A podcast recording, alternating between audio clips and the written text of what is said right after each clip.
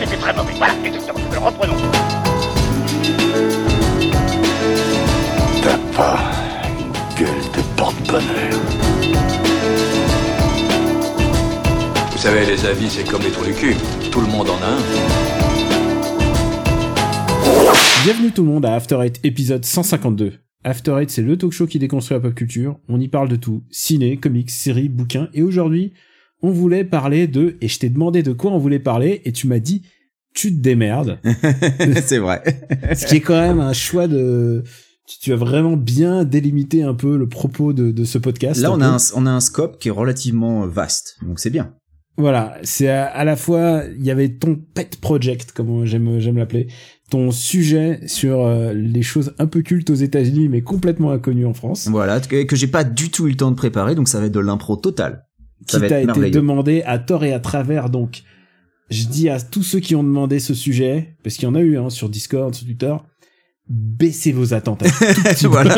Non, parce que c'est ça le plus beau, c'est que ça fait des années que je te fais chier avec, et au moment où on le fait, bah, j'ai pas eu le temps de préparer. Donc Ouais, ça va être, non, ma- mais- ça va être non, mais- non, magnifique. mais je comprends, je comprends, je comprends. Mais au moins il te restera, mais... il te restera quand même euh, d'autres cartouches à jouer parce que tu peux pas, tu peux pas parler de tout. non, et puis il y aura la Tu spontanéité. peux pas parler de tout bien en plus. Ah bah certainement pas bien. Enfin ça c'est Ouais. par contre c'est un petit peu notre marque de fabrique comme c'est qu'on sait pas de quoi on parle.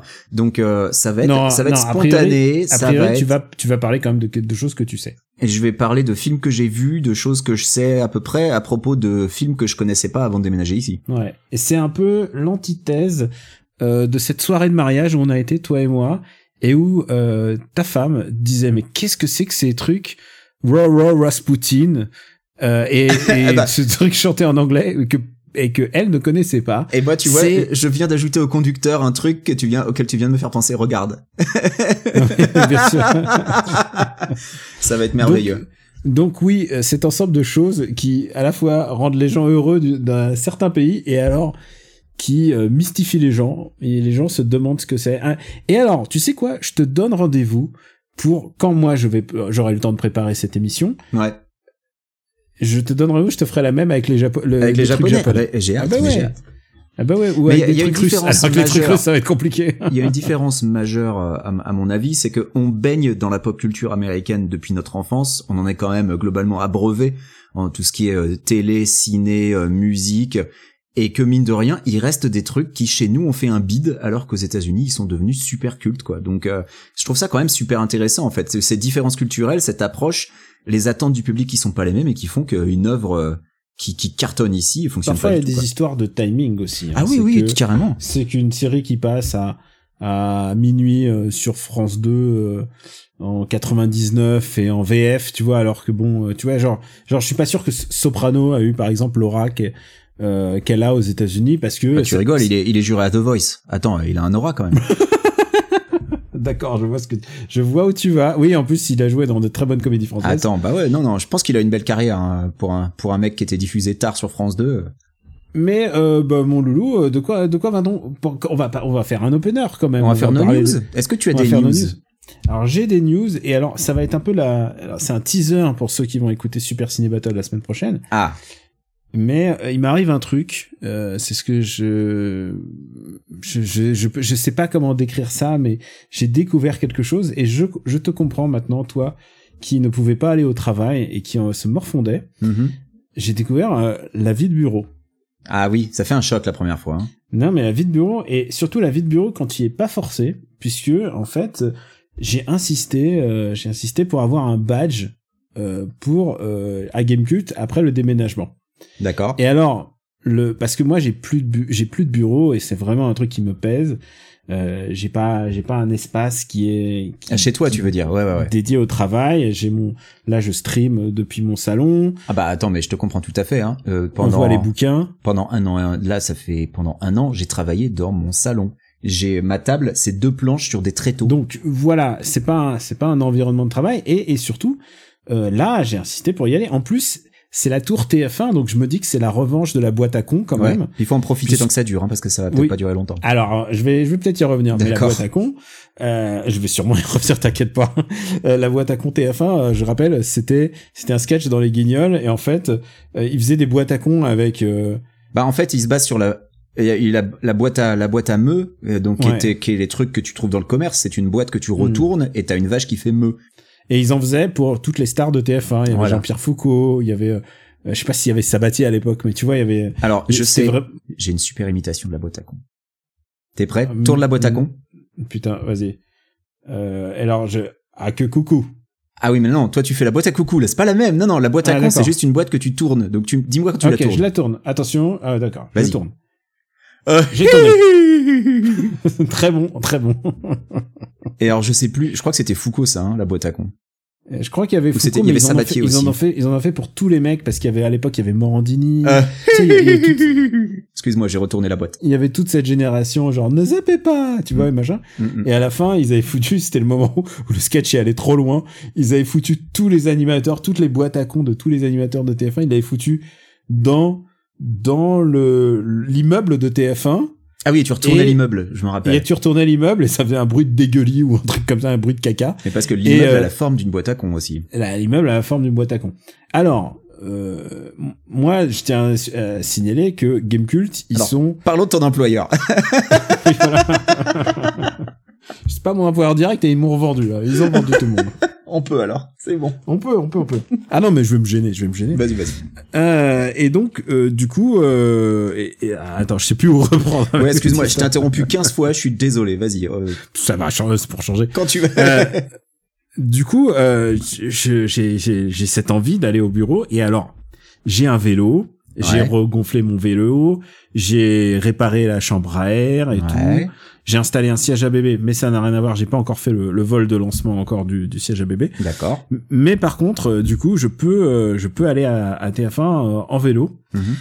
Et, euh, et s'il n'y a pas le vent dans le sens contraire parce que ça, ça souffle à mort, euh, je peux y être assez vite. Donc, je peux avoir un espace de travail très très vite. Et alors, les gens me voient arriver avec la grosse patate. Alors déjà, faut savoir un truc, c'est Gamecult, ils avaient tous bougé à peu près dans le nord-est de Paris en se disant bon, on est pérenne là-bas. Évidemment, ils se bougent à l'endroit le plus, c'est à Boulogne. hein Ah, c'est à l'opposé, ouais. c'est l'endroit le plus opposé. Il y a des gens qui se font une heure et demie de train et et j'ai de l'empathie. Même si moi j'arrive avec la patate, j'ai vraiment de l'empathie quoi, parce que les mecs ils se tapent une heure et demie euh, aller parfois. Et, et moi j'arrive euh, grosse patate, genre wouh, genre euh, c'est pour, pour moi c'est la, presque la fête quoi, tu vois d'être là. Et en plus je suis très concentré et parfois en fonction du travail que j'ai à faire, je peux même mettre un film à côté. Euh, je peux me rattraper. Alors du coup premier jour, premier jour au bureau, je me dis qu'est-ce que je peux me regarder? Et là, j'ai Ebola Syndrome qui est sorti par euh, que Spectrum a, a eu la gentillesse de sortir. Mhm. Euh, je sais pas si t'as déjà vu Ebola Syndrome. Non, mais ça quoi, a l'air, ça a l'air euh, d'actualité. Non, et alors tu sais quoi? Dès la première scène, j'ai fait non, tu sais, il faut read, il faut read the room. Je me dis, ils vont, quelqu'un va porter plainte et va me foutre en tôle. Euh, même s'il y a pas d'enfant a priori, mais tu vois, c'est quand même, c'est quand même un, un chouïa violent. D'accord. Donc, donc je me suis dit bon, allez, on va pas faire Ebola Syndrome. Donc je fais des trucs plus soft, quoi. Tu vois, genre, j'ai, voilà, j'essaie de mille et une pattes et, et sur mon bureau de travail, tu vois, par Ah exemple. bah oui, un devoir de vacances. Et voilà, exactement. Et, euh, et vraiment, je prends plaisir à travailler, mais je gère déjà, je, j'anticipe le l'après. C'est-à-dire que j'aime tellement ça, mais j'aime, je vais à la cafette, mon gars. Je vais à la cafette, je paye, je paye des trucs. J'ai jamais été à une cafette de travail de ma vie. J'ai jamais été dans un cadre. Enfin, ça fait euh, ça fait 20 ans que j'ai pas été dans un cadre vraiment vraiment de de bureau. Ça m'est arrivé d'avoir des missions, mais là où je me dis, allez, écoute, euh, je m'y mets. Et, et du coup, je, je jouis complètement. Enfin, je jouis. Non, mais voilà, je, je prends plaisir à ça. Mhm. Et c'est et, et, et j'anticipe déjà le moment où ça va s'arrêter, plus ou moins rapidement. Plus ou moins rapidement, car tu sais qu'ils ont été rachetés. Je Oui. sais pas quels sont les demain. Moi, je peux pas je peux pas m'exprimer pour euh, pour aucune des personnes. Moi, si tu me dis, si tu me demandes mon opinion, je dis ça sent le ça sent le roussi. Ah moi je dis carrément ça pue la merde. Mais euh, ça pue la merde. Et pourtant Voilà, t'es plus près du dossier que moi, mais euh, Je suis prêt. Non, mais tu sais quoi? Alors ça, c'est un paradoxe que j'ai appris aussi, c'est que tu as plus facilement des rumeurs quand tu quand tu es externe que quand tu es, un, ah quand oui, tu es à l'intérieur. en fait. sûr. ouais. Et, et j'en veux pour preuve. Je me souviens du, du jour d'avant le le jour d'avant, euh, bah, le jour d'après le déménagement, et genre on s'est dit bon ça y est, c'est bon, on est safe pendant au moins un an, deux Ah bah ans. oui, oui, bah, vous Brrr, avez fait le la jour teuf d'après, avec quoi. euh, Denis Brognard et Joe Star, quoi. Il y avait Joe Star, il y avait euh, Il y avait Nikos. il y avait Nikos, bien sûr. Euh, il y avait euh, il y avait Mika. Euh, donc ouais, on, et grosse Ça, patate. c'était pas très sympa, ça, mais euh, ouais, ok. le lendemain, ouais, non, franchement, il est gentil. Et franchement, il- euh, sur scène, il se donne. Mais euh, mais si tu veux, entre entre continuer dans la dans la tranquillité et Mika, j'aurais préféré de continuer dans la tranquillité. Ouais, ouais, bah oui. Et, et surtout, il y a un truc, c'est qu'à chaque fois que je vois cette œuvre royale, et je me dis putain, mais enfin, c'est pas moi parce que Cet moi, argent dépensé. voilà, moi, je suis payé au lance-pierre, mais les gens, ils sont ils sont au taf et ils demandent des augmentations et on leur fait, on doit leur faire que pouic et, et tout d'un coup, Non, ils non, voient ces- il nous faut de l'argent ces- pour faire une teuf pour des gens qu'on revend demain. Oui, voilà. c'est pas possible. Bon, il y a un truc un peu d'un voilà. Bon bah voilà. Euh, Est-ce que alors mon humeur de bureau est par contre au summum. Mm. Je je je vis comme disait euh, ce, ce grand chanteur R&B qui est Corneille, je vis chaque jour comme le dernier parce qu'on vient de loin. Euh, vraiment, je genre. Et alors le vendredi, je suis intenable. Le vendredi, faut pas m'avoir à côté de ça parce que je chante. Et j'ai compris parce qu'il y a des cons, ils foutent la musique euh, à plein pot et tu sais genre Hubert, il fout la musique à à, à toute blinde et des, des, des merdes. Il fait, il passe vraiment des grosses merdes. hein. Et donc du coup, moi, dès que j'entends, dès que j'entends des daubes, j'ai envie de les chanter. Euh, c'est voilà, le vendredi, voilà, je, je- vaut mieux que vaut mieux éviter le vendredi. Ça balance Et donc- hein, pour l'instant, ça va. Et bien. donc il y a un truc, c'est comment je vais faire après, parce qu'il y aura un après, quoi qu'il arrive, Bah quoi qu'il arrive, même si ça continue là-dedans. je voilà, même si ça continue là-dedans, ou ou ou ça redéménage et tout. Est-ce que, Comme- est-ce, est-ce que ta jovialité ne vient pas du fait que tu sais que ça ne va pas durer? Ah, tu veux dire comme une relation et tu te dis ah c'est sans lendemain. Bah voilà, que- comme une relation dont tu sais qu'elle n'aura pas d'avenir et donc tout se passe bien. Parce qu'en fait, t'as pas à te poser comme de un questions. amour de vacances, une histoire sans, sans lendemain. mais à laquelle on repense euh, les yeux pleins de les yeux chagrin. pleins de chagrin. Ouais. Encore, eh putain, on est vraiment le podcast des des des des des des, des, des gros des grosses des daubes euh, Oui, des daubes mais musicales quand même. Ouais, mais il n'y a pas une seconde où je ne pense à toi et lorsque le tonnerre gronde, j'entends le son de ta voix. Cette voix unique au monde qui me répète euh, cent fois Je t'aime, je t'aime. ne m'oublie pas.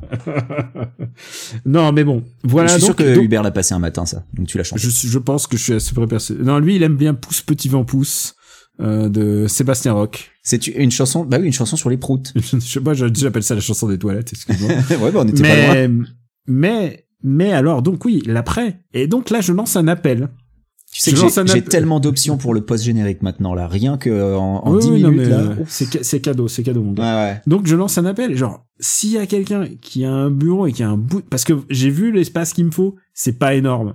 Hmm. Écoutez cafette c'est pas grave. C'est pas grave s'il y a pas de café une Je- chambre de bonne. non mais ah, eh, tu sais quoi je suis mais non mais chambre de bonne il y a pas de il y a pas d'autre humain donc euh, bon ouais, écoute.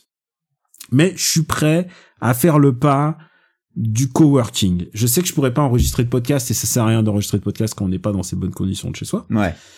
Mais par contre, enfin genre on n'a pas de studio nous, tu vois, on n'est pas des on n'est pas les apparatchiks du du podcast, on est, on, on fait ça et d'ailleurs ça s'entend hein, ça s'entend à notre son, il est pas il est pas ouf.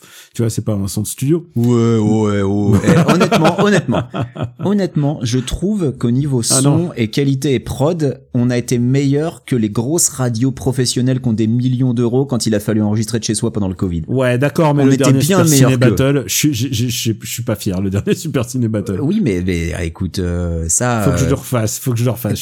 T'as aussi des conditions d'enregistrement en ce moment qui sont pas bonnes parce que t'as un Audacity tout pourri euh, qui tourne avec euh, Et qui tourne sur tout- ton Mac en émulation. Enfin bref, c'est la merde. Tout n'est pas, tout n'est pas. Oui, c'est vrai que ça, voilà, exactement. C'est, c'est assez pourri. Euh, c'est, oui, c'est pas. c'est Bon pas- après, t'as fait pourri, un mais boulot de sagouin, ok, mais euh, les outils sont pas là non J'assume, plus. j'assume complètement le. Mais en même temps, mais eh, j'assume complètement m- ma- ma- mon échec dans dans le monde du montage. Mais je peux pas m'en aller. Bah oui, Parce que, c'est parce que pas, c'est pas Stéphane Boulet qui va le faire. Donc, donc voilà, je lance un appel et respecte mon appel. Je lance un appel. Si vous avez un bureau quelque part, quelque part, n'importe quoi, je, je suis prêt. Je suis prêt. Et, alors, si vous voulez me payer pour faire un travail, inspecteur de placard, contrôleur de papier, euh, tailleur de crayon, à peu près mes capacités en ce moment. Euh, je, je suis partant. Euh, je tiens à dire un truc, et ça c'est le moment promotionnel, et tu sais c'est le moment où on, normalement on remercie les gens sur le pour pour donner sur le RPU, qui nous permettent quand même euh, de maintenir ce semblant de qualité euh, de qualité audio. Ouais, ouais, ouais. Euh, j'anime, et là il faut que je le dise parce que c'est c'est ce samedi, j'anime une game conférence au Forum des Images, mon gars. Ouh. Et donc, euh, je vais présenter. Alors, c'est, alors, c'est, c'est, honnêtement, j'ai les chocottes, hein, parce que j'ai jamais essayé ce genre de choses.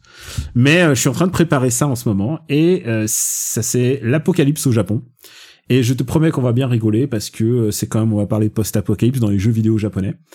Et, euh, et alors la thématique c'est Mishima et alors il faut que je fasse des ponts, il faut que j'essaie de trouver un petit peu des ponts, un petit peu un télo pour essayer de vendre ça comme si c'était un truc très intelligent.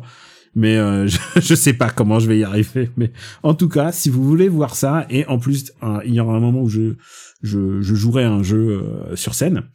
Euh, donc voilà, je vous invite à, à venir à cette game conférence. C'est au Forum des Images. Et juste avant, quand même, faut le dire, il y a, y a un film de Kurosawa qui est vraiment super qui s'appelle Vivre dans la peur. Et juste après, il y a Akira. Ok. Tu peux pas, tu peux pas être mieux entouré en fait que que ce que je suis. Je me sens un peu tout petit devant devant quand même les les deux Akira les plus importants de l'histoire de l'humanité. Donc euh, eh ouais, désolé désolé Toriyama. Attention, restez restez puisque on a encore un, on va parler encore de Dragon Ball juste après. Mais restez de toute façon. Enfin, pourquoi vous partiriez Bah oui. Euh, Vous venez de Oui, vous vous envoyer partiriez euh, 17 minutes, dont 10 sur TF1. Pourquoi vous partiriez maintenant? Enfin, je veux dire. Faut que je te dise un truc. Aucun sens. Amandine, Amandine se moque de moi parce qu'elle me dit ah ton épiphanie euh, du bureau, tu sais parce qu'elle elle en a. Enfin je vais pas. Ah mais elle, elle genre- a très travaillé dans un bureau toute sa vie, donc c'est pour ça. Oui, oui, et le coup de, moi j'ai un badge et je suis trop content, mais elle, elle, dit... elle me dit bitch please, tu vois, c'est genre, Bah oui, c'est oui. vraiment. Non mais moi, Et- ce qui me fait plaisir, c'est que maintenant tu me comprends, parce que tu vois, moi après deux ans à bosser à domicile, j'en pouvais plus, je voulais retourner au bureau. Alors, Maintenant, tu comprends pourquoi. moi j'ai bossé 20 ans à domicile, donc euh, je, pensais que j'allais pouvoir continuer, mais là vraiment j'anticipe le moment où ça va s'arrêter. Ouais. Et où euh, je vais devoir en prendre un, un- et, et du coup je me dis putain si j'ai un bouquin à écrire il faut que ça soit dans les deux prochains mois. Mais les, les conditions du boulot à domicile jouent énormément, quoi. Moi, mon problème, c'est que mon, à domicile, je travaillais dans mon lieu de loisir.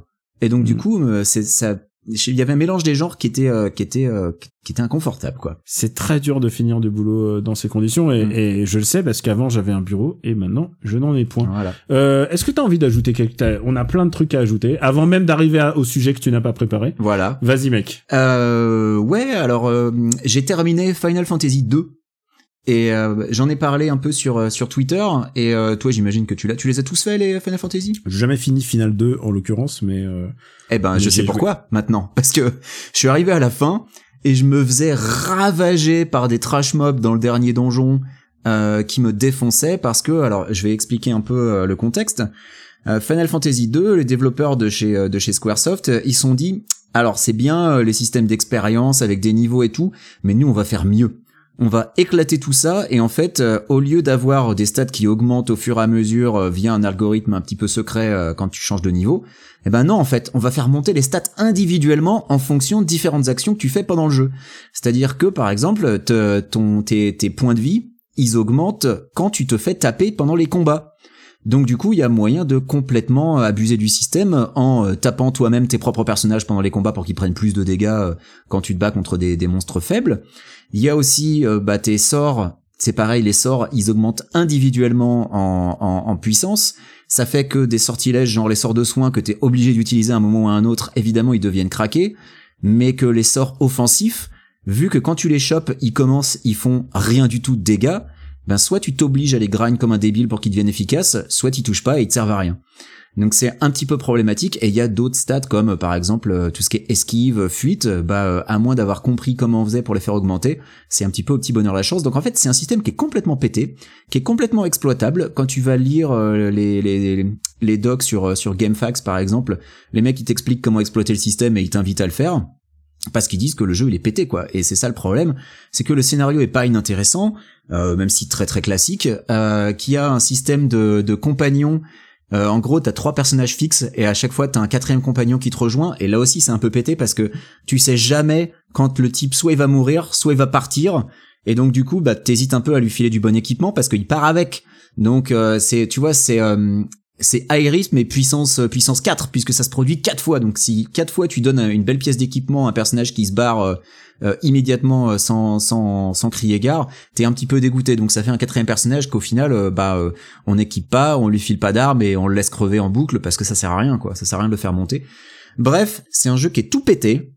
Euh, et qui globalement est assez désagréable à jouer, donc je ne le recommande pas du tout. Et c'est dommage parce que le portage Game Boy Advance, une fois de plus, c'est vraiment très réussi avec des très jolis graphismes, des belles musiques refaites. C'est vraiment du très très joli euh, graphisme 16 bits, donc une vraiment une belle mise à jour du jeu d'origine. Mais à jouer, c'est pas agréable, quoi. Donc voilà, c'était mon expérience sur Final 2. J'espère que le 3 que je vais attaquer en version PSP sera meilleur. Est-ce que tu me permets de rajouter quelques mots? Ah, je t'en prie. En fait, ouais, il y en a encore. Oui, oui. Alors, puisque tu parles de de, de jouer, et puisque tu tu parlais l'autre fois de Dragon Ball Super Super Héros Super, Ah, le film, oui. Oui, où je t'ai dit à l'époque, je pouvais pas trop dire mon avis, mais bon, j'avais plutôt bien aimé, Ouais. sauf l'humour. Modulo, voilà, deux, trois trucs. Euh, modulo, ouais, c'est le, j'ai, j'ai vrai, à part l'humour, tout allait bien, quoi. Mais en fait, j'ai j'ai lu euh, le truc que tu avais le plus euh, reproché et en fait, je me souviens même plus, tu vois. Donc, je pense que je l'ai bloqué mentalement le truc. Ah, ouais, ouais, parce que c'est vraiment, c'est, c'est, c'est très, très gênant. Mais sinon, euh, moi, je joue à Dragon Ball The Breakers en ce moment. euh, c'est pour le travail. Ouais. Pas de NDA dessus. Ah non, non, il est sorti. euh, Ah, il est sorti, deux- il est sorti il y a deux jours. Ok, ok. Alors go. Et alors, c'est un jeu euh, asyn- asymétrique, comme on dit, Ouais. avec euh, sur le principe de Dead by Daylight. Et en fait, il y a un, bah, il y a, c'est le chat et la souris. Il y a, il y a, il y a sept personnages qui sont en train de courir dans un monde, et il y a un monstre. En général, c'est Cell ou euh, ou alors il y a Majin Buu. Et j'imagine qu'après il y aura Freezer et tous les autres. Mhm. Enfin, il y a- au fu- fur et à mesure il y aura les méchants. Et en gros, euh, c'est euh, bah, lui, toi, votre rôle, c'est de réunir des clés pour retrouver, euh, pour activer la machine temporelle de Trunks et vous barrer de ce continuum espace-temps pourri. Ouais. Soit, euh, bah, soit c'est lui qui gagne et lui, il doit vous chasser en fait. Parce Il que doit vous chasser, globalement- il doit- Faut expliquer l'idée, c'est que tu joues soit, donc soit tu peux jouer Cell, c'est ça? Tu peux jouer Cell tu peux jouer le méchant. Tu Voilà. joues Cell ou Mais Freezer. si tu joues ou- pas, si tu joues pas le méchant, tu Majin Buu. joues ce qu'on appellerait globalement des PNJ, quoi, des Tu personnages. joues des euh, PNJ, des personnages que tu as customisés d'après un customiseur de, de Voilà. Akira Toriyama. Mais tu joues pas Sangoku, tu joues pas euh, non, ces tu persos-là. joues pas coup, mais par moment, ces personnages-là peuvent utiliser une incantation et c'est comme s'ils recevaient l'âme de, de Piccolo ou de Sangohan pendant euh, 10 secondes, 20 secondes, le temps de survivre à un combat contre Cell. D'accord. Et c'est ça, c'est pas le truc le plus ouf, mais parce que c'est- Donc le c'est principe, très, c'est le principe, c'est que t'es t'es t'es là sans pouvoir à poil, et il faut que tu survives à ces monstres-là. voilà. Le, le monstre en général, il te, il te shoot en, il te shoot en un coup. C'est, c'est vraiment sans pitié. Mm. C'est un jeu de chat à la souris. Alors, euh, visuellement, c'est très très laid. Euh, même, même genre des standards modernes. Mhm. J'y joue sur PS4, mais euh, mais même PS4, c'est un peu, euh, c'est un peu, c'est pas, c'est pas ouf. Hein, c'est vraiment pas ouf. Et C'est un jeu qui aurait peut-être dû être freemium et il est, un- il est payant, payant pas cher. Il vaut 20 euros. D'accord, bon ça va, c'est pas plein Et par contre, il nous, il nous donne des images quand même un peu, un peu absurdes. Quand tu joues les méchants, c'est assez jouissif parce que tu joues Cell et tu joues un, une petite larve, la larve de Cell au début, et tu dois essayer de trouver des civils. Tu dois bouffer les civils pour, pour te transformer au fur et à mesure en Cell. Et au fur et à mesure, tu gagnes du pouvoir en bouffant les autres. Et là, tu deviens, tu deviens le plus fort. Et c'est assez rigolo, ça. Ça, par contre, jouer le méchant, c'est assez fun. Pour l'instant, je suis très nul. Je me fais toujours dégommer quand je suis le méchant. Genre, pour l'instant, j'ai toujours perdu. Et tu vois, après des trucs ignobles visuellement, par exemple, des mecs euh, euh, qui ressemblent à Piccolo et Sangohan, mais avec les yeux de Chaos, euh, qui te, qui te, qui te brûlent, qui te brûlent le derrière. Mhm. C'est, c'est pas très, c'est pas très, c'est à la fois bizarre, c'est à la fois, c'est très pulp en fait. C'est très très pulp. Je pense que tu peux aimer ce jeu si tu aimes, si tu aimes les films de kaiju quoi. Tu vois, si tu aimes les trucs un peu, un peu Nasbrock, un peu bancal, et en même temps où, et je, je comprends complètement qu'il peut avoir une bonne atmosphère. C'est Et moi, ce que, ce que j'aimerais bien, c'est hein. jouer Je- avec des gens qui, qui, qui y jouent. Hein. C'est un jeu uniquement multi, on est d'accord. C'est un jeu seulement multi. D'accord. Ouais, j'ai pris, j'ai pris un, j'ai même pris un PSN pendant un mois pour pour euh, pouvoir y jouer. Euh, c'est euh, c'est un jeu seulement multi et c'est assez. euh, moi franchement j'y j'ai pris assez plaisir, mais mais c'est pas clairement pas pour tous les publics. Euh, si c'est si tu es de la guilde de la technique et du framerate et tout ça, tu vas trouver ça dégueulasse. Hmm. C'est passablement moche, même euh, même si tes standards sont assez bas. Mais par contre, c'est c'est absurde quoi. T'as t'as t'as Trunks et Trunks il est pas là pour t'aider. Il te dit non non je t'envoie la. Il parle en voix off. Il dit non non je t'envoie la machine. Tu vois genre il aurait, pu, Démerde-toi il aurait pu venir t'aider. Vous vous êtes des PNJ mais vous avez des gueules. Vous avez des gueules de PNJ quoi. C'est vraiment genre il y a pas de doute. Il y a pas de doute. Et je trouve ça intéressant quand t'as une série avec des des trucs des, des personnages aussi forts et connus que Dragon Ball. Et d'ailleurs, on le voit dans tous les jeux de baston. T'as 7 ou 8 Sangoku. Ouais, bah ouais, ouais, bien sûr, ouais. euh, avec les variations de Ah couleurs. bah dans Fighters, c'est l'avalanche de Saiyan, Voilà, quoi, c'est horrible. Voilà, t'as t'as 8 milliards de Son Goku et ben là là tout d'un coup il y a un truc qui te rappelle que non non t'es qu'un putain de paysan Mhm. t'es qu'un putain t'es qu'un putain t'es- tu n'es qu'un moins que rien euh, et je dis paysan parce que c'est le en général le PNJ dans les pers dans le dans le lore de Toriyama euh, c'est toujours euh, végétal non Raditz arrive sur terre et il voit un paysan c'est la première chose qu'il voit Et, il fait et il le ah, bute. il- ah non est-ce qu'il le bute? Il, me semble qu'il le, sais il me semble qu'il le bute, mais euh... ah, c'est vraiment dégueulasse de la part de Raditz. Bref, euh, bref, est-ce que j'aime, est-ce que je recommanderais Dragon Ball The Breakers? Pas franchement. Mais si vous avez un goût pour pour pour le Dragon Ball et surtout pour les jeux un peu différents qui sortent du carcan de on rejoue la même chose que la série avec les doubleurs originaux, mais avec pas la même musique parce qu'on n'a pas les bons parce qu'on n'a pas les droits. Franchement, ça, ça peut être intéressant. Et honnêtement, pour l'expérience, parce que évidemment, je pense pas que ça va durer des plombes, mais juste pour l'expérience, c'est euh, c'est un peu. euh, ils, ils ont essayé de faire leur Fortnite un petit peu, euh, sauf que là, tu construis pas, tu construis rien, quoi. Mm. Je pense je pense que si s'il m'avait demandé mon mon avis en termes de mon humble avis de, de joueur, hein, je leur aurais dit c'est con d'avoir à chercher des clés et des Dragon Ball. Pourquoi on cherche pas directement des Dragon Ball Parce qu'il faut chercher des clés pour activer un truc. Pourquoi tu pourquoi tu vas pas chercher des Dragon Ball direct? Qui qui parce que c'est tout le thème de Dragon Ball, c'est dans le titre quand même. ouais. Bah Donc ouais. voilà, à, à part ce genre de, de détails, c'est un peu bizarre. euh, je pense que je pense que vraiment il y a une matière. Et je pense que les gens qui vont bâcher ce jeu à tort, euh, non ou, ou à raison ou à tort, hein, parce que c'est quand même vraiment vraiment laid. Euh, je pense qu'il y a, je pense qu'il y a quelque chose, il y a quelque chose là-dedans. En tout cas que moi j'y prends un peu plaisir. Très bien. Bah écoute, ça, tu m'as presque donné envie de- d'y jeter un œil. Hein. J'avoue que j'étais Ah mais- intrigué par le concept quand ça a été dévoilé. En fait, l'idée de jouer un, un des personnages du, du troisième plan dans les dans les séries Dragon Ball, parce que faut quand même se rappeler qu'il y a des persos comme ça. euh, euh, Rappelle-toi quand Vegeta est euh, contrôlé par euh, soi-disant contrôlé avec des gros guillemets par euh, par Babidi et qu'il défonce une tribune entière de spectateurs euh, au Budokai euh, et, et qu'en fait t'apprends plus tard qu'il était pas vraiment contrôlé qu'il a fait juste pour battre contre Goku et ensuite tout le monde oublie que Vegeta a juste buté 500 personnes comme ça pour le fun genre euh, tranquille Euh, Eh, c'est le, c'est le monde de Dragon Ball. Voilà. Écoute, euh, c'est un bon papa. Donc, euh, ah bah c'est un meilleur papa que l'autre mais en même temps l'autre c'est vraiment la référence un en bon matière papa. de mauvais Donc, père quoi C'est ça. Et écoute, il faut différencier l'artiste de. on va séparer l'artiste de l'œuvre ouais voilà Ah, en parlant de séparer l'artiste de l'œuvre, est-ce que tu as vu le le le le Bayonetta Gate? Ah bah oui, j'ai vu. Alors j'ai surtout vu que Hideki Kamiya, euh, monsieur, euh, tu me parles mal sur Twitter, je te bloque, ou même tu me parles tout court sur Twitter, je te bloque, a supprimé son compte Twitter. tu, tu me parles tout court, c'est c'est plus c'est plus ça, c'est plus tu peux tu lui parles mal, c'est normal qu'il te bloque. Mais euh, mais lui parle mal aux gens en fait, c'est surtout ça le Voilà. problème. Et lui, il parle aux gens comme de la merde, il bloque à tour de bras. Et là, et là, là, suite aux révélations, donc, euh, on peut le dire, euh, rappeler hein, pour les gens qui sont pas au courant, donc la la doubleuse officielle en anglais de Bayonetta a révélé que en fait, euh, elle reviendrait pas pour Bayonetta 3. Et la raison, c'est qu'on lui a proposé 4000 dollars pour la totalité de l'enregistrement, ce qui est une somme ridicule. Mais vraiment, hein, c'est vraiment une somme très très faible. Est-ce que tu sais combien de tests je dois écrire pour faire 4000 dollars? Que je- je- Alors oui, certainement, mais c'est pas le même boulot. Hein. euh, oui, oui, suis je sais, je hein. sais, bien sûr. Ça, Mais- ça, mais ça reste ce que je veux- somme ce que je veux vraiment dire- faiblarde, quoi. Ce qui est horrible, surtout, c'est que c'est des années d'expérience de travail et, et surtout, tu peux t'imaginer que euh, 4000 dollars, c'est une goutte d'eau par rapport au budget d'un jeu quand Et même. puis, et puis avec la quantité de texte qu'elle a enregistré, parce que mine de rien, elle parle beaucoup Bayonetta. Hein, euh, faut pas, faut pas croire, mais euh, c'est pas parce qu'il y a pas beaucoup de cinématiques avec des dialogues que, mais elle, elle parle pendant tout le jeu, quoi. Je ne sais pas, je ne sais pas quelle est sa part de texte ou je sais pas exactement. Et, euh, et comme on n'a pas eu le, le l'envers de l'envers de l'histoire, c'est toujours plus compliqué. Mais en tout cas, elle, je la, je la crois évidemment. Ah bah, l'envers de l'histoire, t'as Camilla qui dit, Et oui, l'envers de c'est pas l'histoire, c'est derrière l'envers de l'histoire, c'est. Camilla qui dit oui, oui, c'est pas vrai. Oui, c'est pas vrai. C'est juste, c'est peut-être pas assez.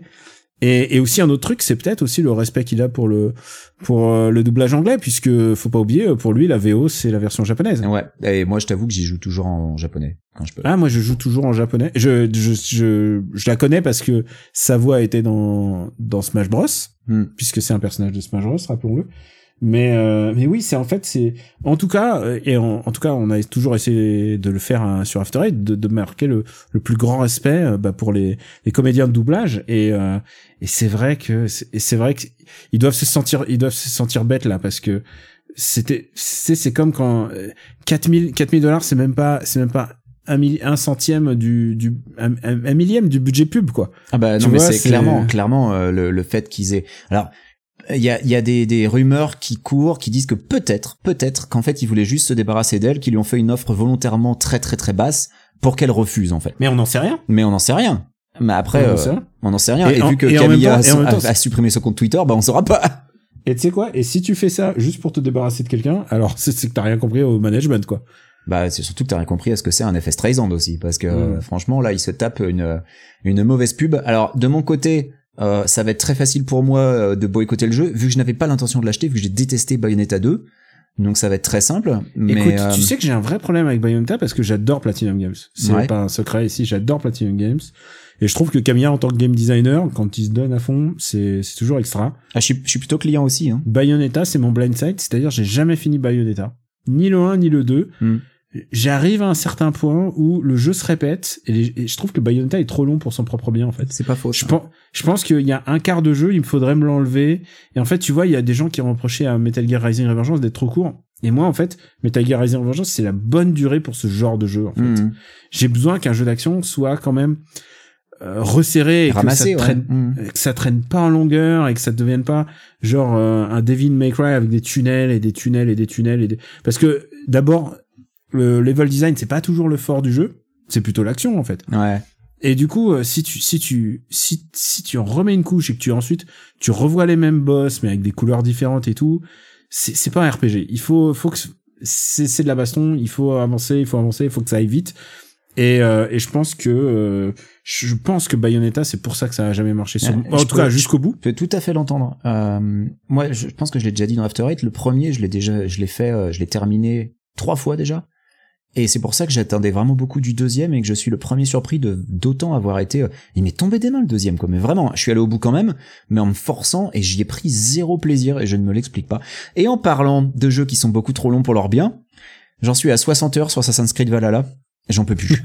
J'en peux plus. Je... 60 heures, c'est c'est c'est six fois plus que moi. hein, Non, non, mais euh, j'en j'en peux plus là. Il faut, il faut que le jeu s'arrête et je pense que j'en suis qu'à la moitié. C'est que- horrible. C'est Est-ce que tu as vu le moment, le moment que je t'ai décrit, à savoir le moment de la 3D dans le ciel, et ça fait une énigme dans le ciel de- Alors- où tu fais des piliers, des Ouais, machins ouais. qui J'en ai, j'en ai fait, j'en ai fait trois déjà, des trucs comme ça, trois ou quatre. Ah ouais, mais moi je. Ouais, je- donc je- tu fais des plateformes dans le ciel qui se déplacent euh, et euh, alors c'est un peu différent du Tetris de Assassin's Creed Révélation mais c'est c'est quand même nul enfin ça n'a aucun intérêt c'est super chiant à jouer et euh, c'est juste fait pour c'est rajouter ça en du fait. lore. t'es- là, tu dois jouer un assassin et tout d'un coup on te dit non, faut faire un Tetris dans le ciel. Voilà, faut faire Non. un Tetris dans le ciel avec euh, Ah non, avec des, des plateformes qui disparaissent sur lesquelles il faut mettre des orbes et tout. Enfin, oh, c'est c'est l'enfer. Et tu sais quoi, j'ai bon espoir pour. Alors c'est c'est toujours facile hein, d'arriver pour. Tu vois le prochain qui a été annoncé, de dire ah j'ai bon espoir pour le suivant parce que y a rien qui te dit que ça, ça va changer quelque chose. Mais mais mais j'ai bon espoir que suivant ils disent ah c'est un retour aux sources. Donc moi je veux un retour aux sources, c'est-à-dire pas de RPG, juste des gens qui se lattent, juste juste. J'ai on l'a déjà dit. Moi, ce que j'aime dans Assassin's Creed, c'est quand tu vraiment tu assassines en fait. Ouais. Que- et, et quand tu assassines, t'appuies sur un bouton et tu assassines et tu trouves la manière dont c'est la plus habile de tuer quelqu'un. Ça, c'est ça pour ça pour ça que je joue à Assassin's Creed et aussi parce que c'est rigolo de, de jouer avec des personnages de l'histoire. Et, euh, et là, j'ai l'impression que peut-être ils vont faire quelque chose d'intéressant. Bah euh, écoute, je sais pas, mais en tout cas, euh, moi je tu, tu me connais, complétionniste, je vais le finir ce putain de jeu, mais euh, mais c'est dommage parce que à côté de ça, il y a des bonnes idées. Euh, genre j'ai découvert après 55 heures de jeu que tu peux pari une flèche. Genre un archer te tire dessus, tu peux attraper la flèche et aussi sec la renvoyer à l'expéditeur et ça, ça le one shot. C'est génial. C'est très c'est très qu'elle ne survivent Si encore. t'as le bon timing, ouais ouais, ouais non mais c'est ouf. Et euh, et le système de combat en fait est sur vraiment quoi pas mal. L2, L2, L1, Euh, L2. non non, c'est euh, L1 le le pari. D'accord. Et, euh, et le système de combat au final est pas si mal parce que tu peux vraiment faire du pari efficace et comme dans Sekiro, quand tu paries euh, correctement, t'as la jauge de posture de ton adversaire qui diminue et quand elle est à zéro, tu peux les mettre un coup fatal. Et, et voilà, ils ont repris des idées de Sekiro. Alors je sais pas si c'est volontaire ou si c'est une coïncidence parce que le jeu est quand même sorti euh, pas si longtemps que ça après Sekiro, donc implémenter le truc tout entier, je pense que ça aurait été beaucoup. euh, donc c'est certainement une coïncidence. Mais euh, mais voilà, il y a, des trucs agréables. Le système de combat au final est plutôt agréable une fois que tu t'y habitues. Euh, cette idée du pari, elle est vraiment bien foutue. Je prends toujours du plaisir à vider des camps en mode infiltration, euh, en butant les mecs en one shot, parce que tu peux toujours buter les mecs en one shot, hein, même si il y a une espèce de QTE. Enfin, c'est pas vraiment un QTE, c'est une jauge qui diminue et faut appuyer au bon moment, sinon tu rates ton assassinat en fait. Euh, mais mais Oh là ça c'est ça c'est trop pour moi ça. non, non, c'est juste un truc de réflexe. Franchement, c'est pas mal. Ça, ça, ça s'intègre bien. rendez-moi press X to to kill. Mais ça, ça marche avec la plupart des ennemis. Hein. C'est quand les ennemis sont beaucoup trop forts que tu peux te louper. Euh, mais euh, mais donc il y a, il y a quand même pas mal de bonnes idées. Mais à côté de ça, il y a les trucs pétés, genre euh, l'arbre de compétences où euh, arrivé au niveau 10, j'en avais déjà marre parce que euh, l'arbre de compétences c'est une constellation de compétences quoi. Il y a y a 300 chemins euh, possibles, mais euh, les mecs ils se sont dit bon personne va se faire chier donc on va donner la possibilité de de- d'assigner les points euh, aléatoirement. Et donc c'est ce que je fais maintenant depuis euh, je suis niveau 260, ça fait 250 niveaux que j'attribue mes points aléatoirement parce que qu'est-ce que j'en ai à foutre d'être d'ajouter 0,1% de vitesse en plus? Enfin tu vois mais qui va se faire chier à faire ça? Personne. Donc c'est ça le problème, c'est que il y a y a des bonnes idées mais qui sont noyées au milieu de beaucoup trop de tout. Et ça c'est un peu le problème, c'est que c'est un jeu à système avec 50 systèmes et euh, il y en a pas 50 d'intéressants quoi. Et, je pense relou, que quoi. je pense aussi que c'est fait parce que ces systèmes-là sont établis par je pense différents studios à chaque fois. Non, puis en plus, Et- ils essayent de, ils essayent d'intégrer les trucs qui marchent euh, à ce mo- au moment donné. Genre, euh, je me suis rendu compte hier que il y a, euh, alors il y a, y a des moments où on te fait prendre une potion et euh, tu, tu t'endors ou alors tu sais pas trop si c'est un rêve ou, euh, ou si dans une dimension parallèle. Alors il y a tout un passage à Asgard.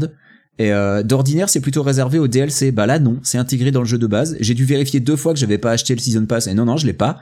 Euh, mais il y a aussi un passage qui est un passage en roguelite. Et là, je me dis, mais mais j'ai pas envie de jouer un roguelite dans Assassin's Creed.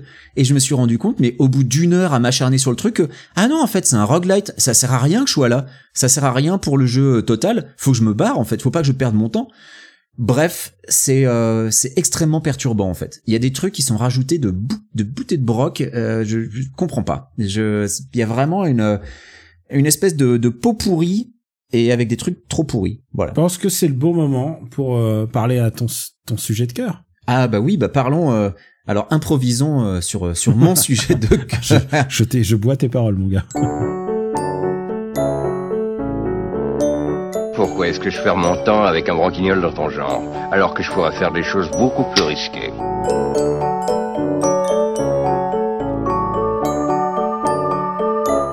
Comme ranger mes chaussettes par exemple.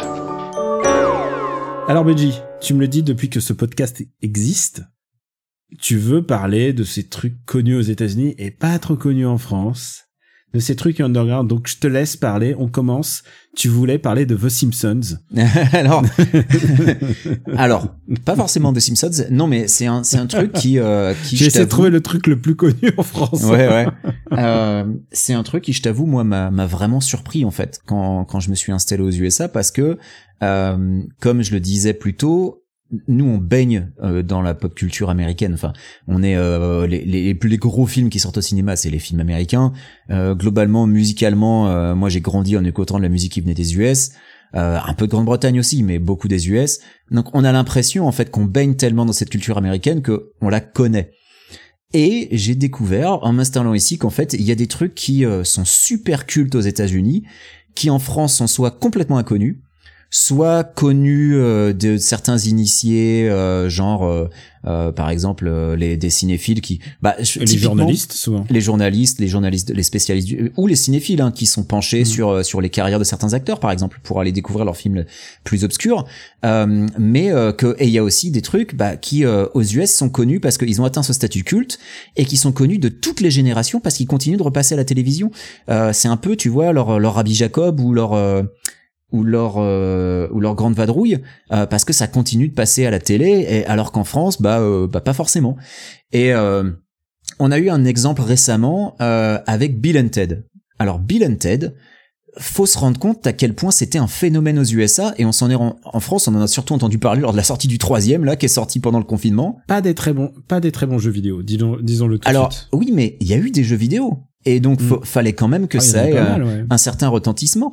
Que Bill and Ted Excellent Adventure, donc le, le premier film qui date de 1989 euh, avec euh, Alex Winter et Keanu Reeves, c'est un film qui ensuite a eu donc deux suites, la, de- la deuxième suite étant sortie en 2020, mais qui a aussi eu deux séries télé, une série télé animée et une série télé en live action. Il y a eu des comic books et il y a eu des adaptations en jeux vidéo et il y a eu au moins quatre adaptations en jeux vidéo différentes, quoi. Et c'est quand même assez fou de se rendre compte l'impact qu'a eu ce film aux États-Unis, alors que franchement en France, Bill and Ted, ça a quand même pas super bien marché, quoi. Pas vraiment, pas vraiment. C'est On peut pas dire que euh, Bill and Ted Excellence Adventure, le premier film, qui s'appelle en France l'excellente aventure de Bill and Ted, Je pense que- ait vraiment marqué l'histoire du cinéma. je pense que quand il y a eu le, le second, la seconde suite, donc en 2020, avec et le fait que Kenny Reeves revienne, les gens en ont un peu parlé. Il y a eu un petit peu de focus, mais euh, c'est sûr que c'est moins emblématique de cette décennie pour euh, Kenny Reeves que euh, mettons euh, John Wick. John Wick, bah oui, évidemment. Mais surtout, je pense que le fait qu'on en ait parlé en France, c'est surtout parce que maintenant John Wick est célèbre, alors qu'à l'époque, euh, John Wick. Allez, maintenant Keanu Reeves est célèbre, alors qu'à l'époque Keanu Reeves il était pas. Euh, c'est un de ses premiers rôles. Et puis, euh, et puis voilà, c'est un film avec deux débiles euh, qui sont renvoyés euh, dans le dans le passé et qui rencontrent des figures historiques. Euh, alors qu'ils rencontrent Napoléon quand même, hein. donc euh, mine de rien, ça aurait pu marcher en France, mais euh, mais non, je pense que le premier Bill Ted en France, euh, j'ai eu du mal à trouver des chiffres, mais le fait que globalement ce film était globalement pas connu euh, montre bien qu'il y a quand même une, une très nette différence de réception, alors qu'aux États-Unis ça a été un phénomène. hein. Et, euh, un, un truc, enfin tu vois, pour qu'on te fasse deux séries télé, une animée, d'ailleurs dont les voix ont été assurées par Reeves et Winter. hein. Bon après la série live c'était plus eux. Ça montre quand même que ça a eu un impact assez important. Dans le même genre, euh, alors est-ce que tu connais un film qui s'appelle Heathers? Heathers, euh, est-ce que je devrais connaître? Alors me- Heathers, alors tu devrais connaître en principe, hein, euh, mais euh, c'est pas avec. euh, c'est avec plein de gens que tu connais. C'est ah mais oui mais oui bien sûr on en a parlé avec. euh, C'est un des premiers avec rôles. Stéphane Boulet. Ouais. C'est un teen movie ultra noir avec Christian Slater et Winona Ryder. Et Winona Ryder et Et Shannon on en a parlé, on en a parlé quand on a fait le, on a beaucoup parlé de de Mean Girls et en fait on a fait le parler entre Kivers qui est vraiment euh, hardcore parce Ouais. que c'est beaucoup beaucoup plus noir Ah, c'est ultra euh, dark. et Mean Girls qui est noir mais quand même c'est ultra rose et à la fin euh, ça se ça se finit bien et le simple fait que tu en parles ça me donne envie de revoir Evans parce que Ouais. euh, je m'étais dit ça déjà à l'époque quand on l'a évoqué je peux plus dire quel épisode de Super Ciné mais voilà Et est-ce que tu es d'accord que Heathers, c'est un truc que les cinéphiles vont connaître, mais globalement, le grand public en France, Heathers, ça leur parle pas du tout, quoi. complètement parce que regarde j'ai mis deux secondes en me disant ah Evans Evans et là tout Ouais. d'un coup genre je me dis ah mais oui on en a reparlé mais voilà c'est pas en plus le titre le titre n'est pas est pas ultra marquant peut-être Euh, ouais. c'est juste juste le, le juste le titre juste le titre Et euh, bah, le titre en français, c'est Fatal Games. Euh, ouais qui- voilà Qui est un Fatal titre ouais, un peu Fatal- tout pourri, faut le dire. Mais Fatal Game. Non mais c'est quoi? J'ai- J'étais en train de regarder une interview de Oslund et j'étais en train de me dire putain mais Snow Therapy, le titre original c'est c'est Force Majeure quoi. Ouais. Qui- comment ils se sont dit on va on va l'appeler Snow Therapy en français, En- en- c'est ridicule. Non, puis For- Force Majeure, c'est bah, c'est peut-être parce que c'est le titre d'un d'un film de Steven Seagal, je sais pas. Enfin, ça sonne comme ça, quoi. Aussi. Euh, Mais c'est vrai que Fatal Games c'est assez naze et en plus il n'a pas eu le droit à peut-être une grande euh, ressortie, il n'a pas eu droit à peut-être un un, un spotlight un peu plus grand, peut-être parce que son auteur, euh, bah, c'est le réalisateur de Hudson Hawk, hein, de, de- dans mes souvenirs. euh, c'est réalisé par euh, Michael Lehman. Euh, donc, ouais, c'est euh, le mec de, c'est le mec de. c'est le Hudson mec de Hudson Hawk, ouais, ouais. Euh, et de pas grand chose après. Si, 40 jours, 40 nuits, à la limite, mais, euh. Horrible, horrible. Il est dans le, il est dans des worst de des années 2000. Euh, 40 jours, 40 nuits. Je te rappelle, tu tu tu, tu l'as tu l'as vu ou pas? Je l'ai pas vu, mais j'en ai entendu parler avec Josh Hartnett. Avec Josh Hartnett qui se dit ah pour prouver mon amour, je vais rester, euh, je vais je vais pas Pas de sexe pendant 40 Je jours, vais- 40 nuits, c'est ça? pas de sexe, mais pas de sexe même solo euh, pendant 40 jours pour séduire Shannon Sosamon et et à la fin, à la fin, il se fait euh, il se fait violer par euh, par la voisine ou je sais plus quoi, par celle qui voulait se, venger de lui. Enfin, c'est nul, nul, nul. Alors moi, nul, beaucoup de respect pour Shannon Sosamon parce que c'était la batteuse de Warpaint euh, de 2004 à 2008. Euh, Non, on a on a fait un spécial Shannon Sosamon, excuse-moi dans Ah, Super très bien, puisqu'on a puisqu'on a mené l'enquête, qu'est-ce qui s'est passé sur la carrière la carrière de cette extraordinaire actrice qui a qui a tout mais fracassé une super batteuse entre- aussi. entre les lois de la, entre les lois de l'attraction euh, 40 jours 40 nuits eh bien en fait figure-toi elle a eu un enfant Elle a et eu un enfant, coup, ouais, les, voilà. les portes d'Hollywood sont littéralement fermées euh, Mm, mm. fermées devant ses portes Euh, fermé devant elle. fermé devant elle. Voilà. Donc Heathers, bah encore un, très bon exemple parce que Heathers a vraiment ce statut culte aux USA, euh, même auprès d'une génération qui était globalement trop jeune pour l'avoir vu à l'époque. Parce que moi, j'en ai entendu parler via des gens qui ont la trentaine et donc euh, bah, en 89, euh, vu qu'ils ont la trentaine, ils étaient pas nés quoi.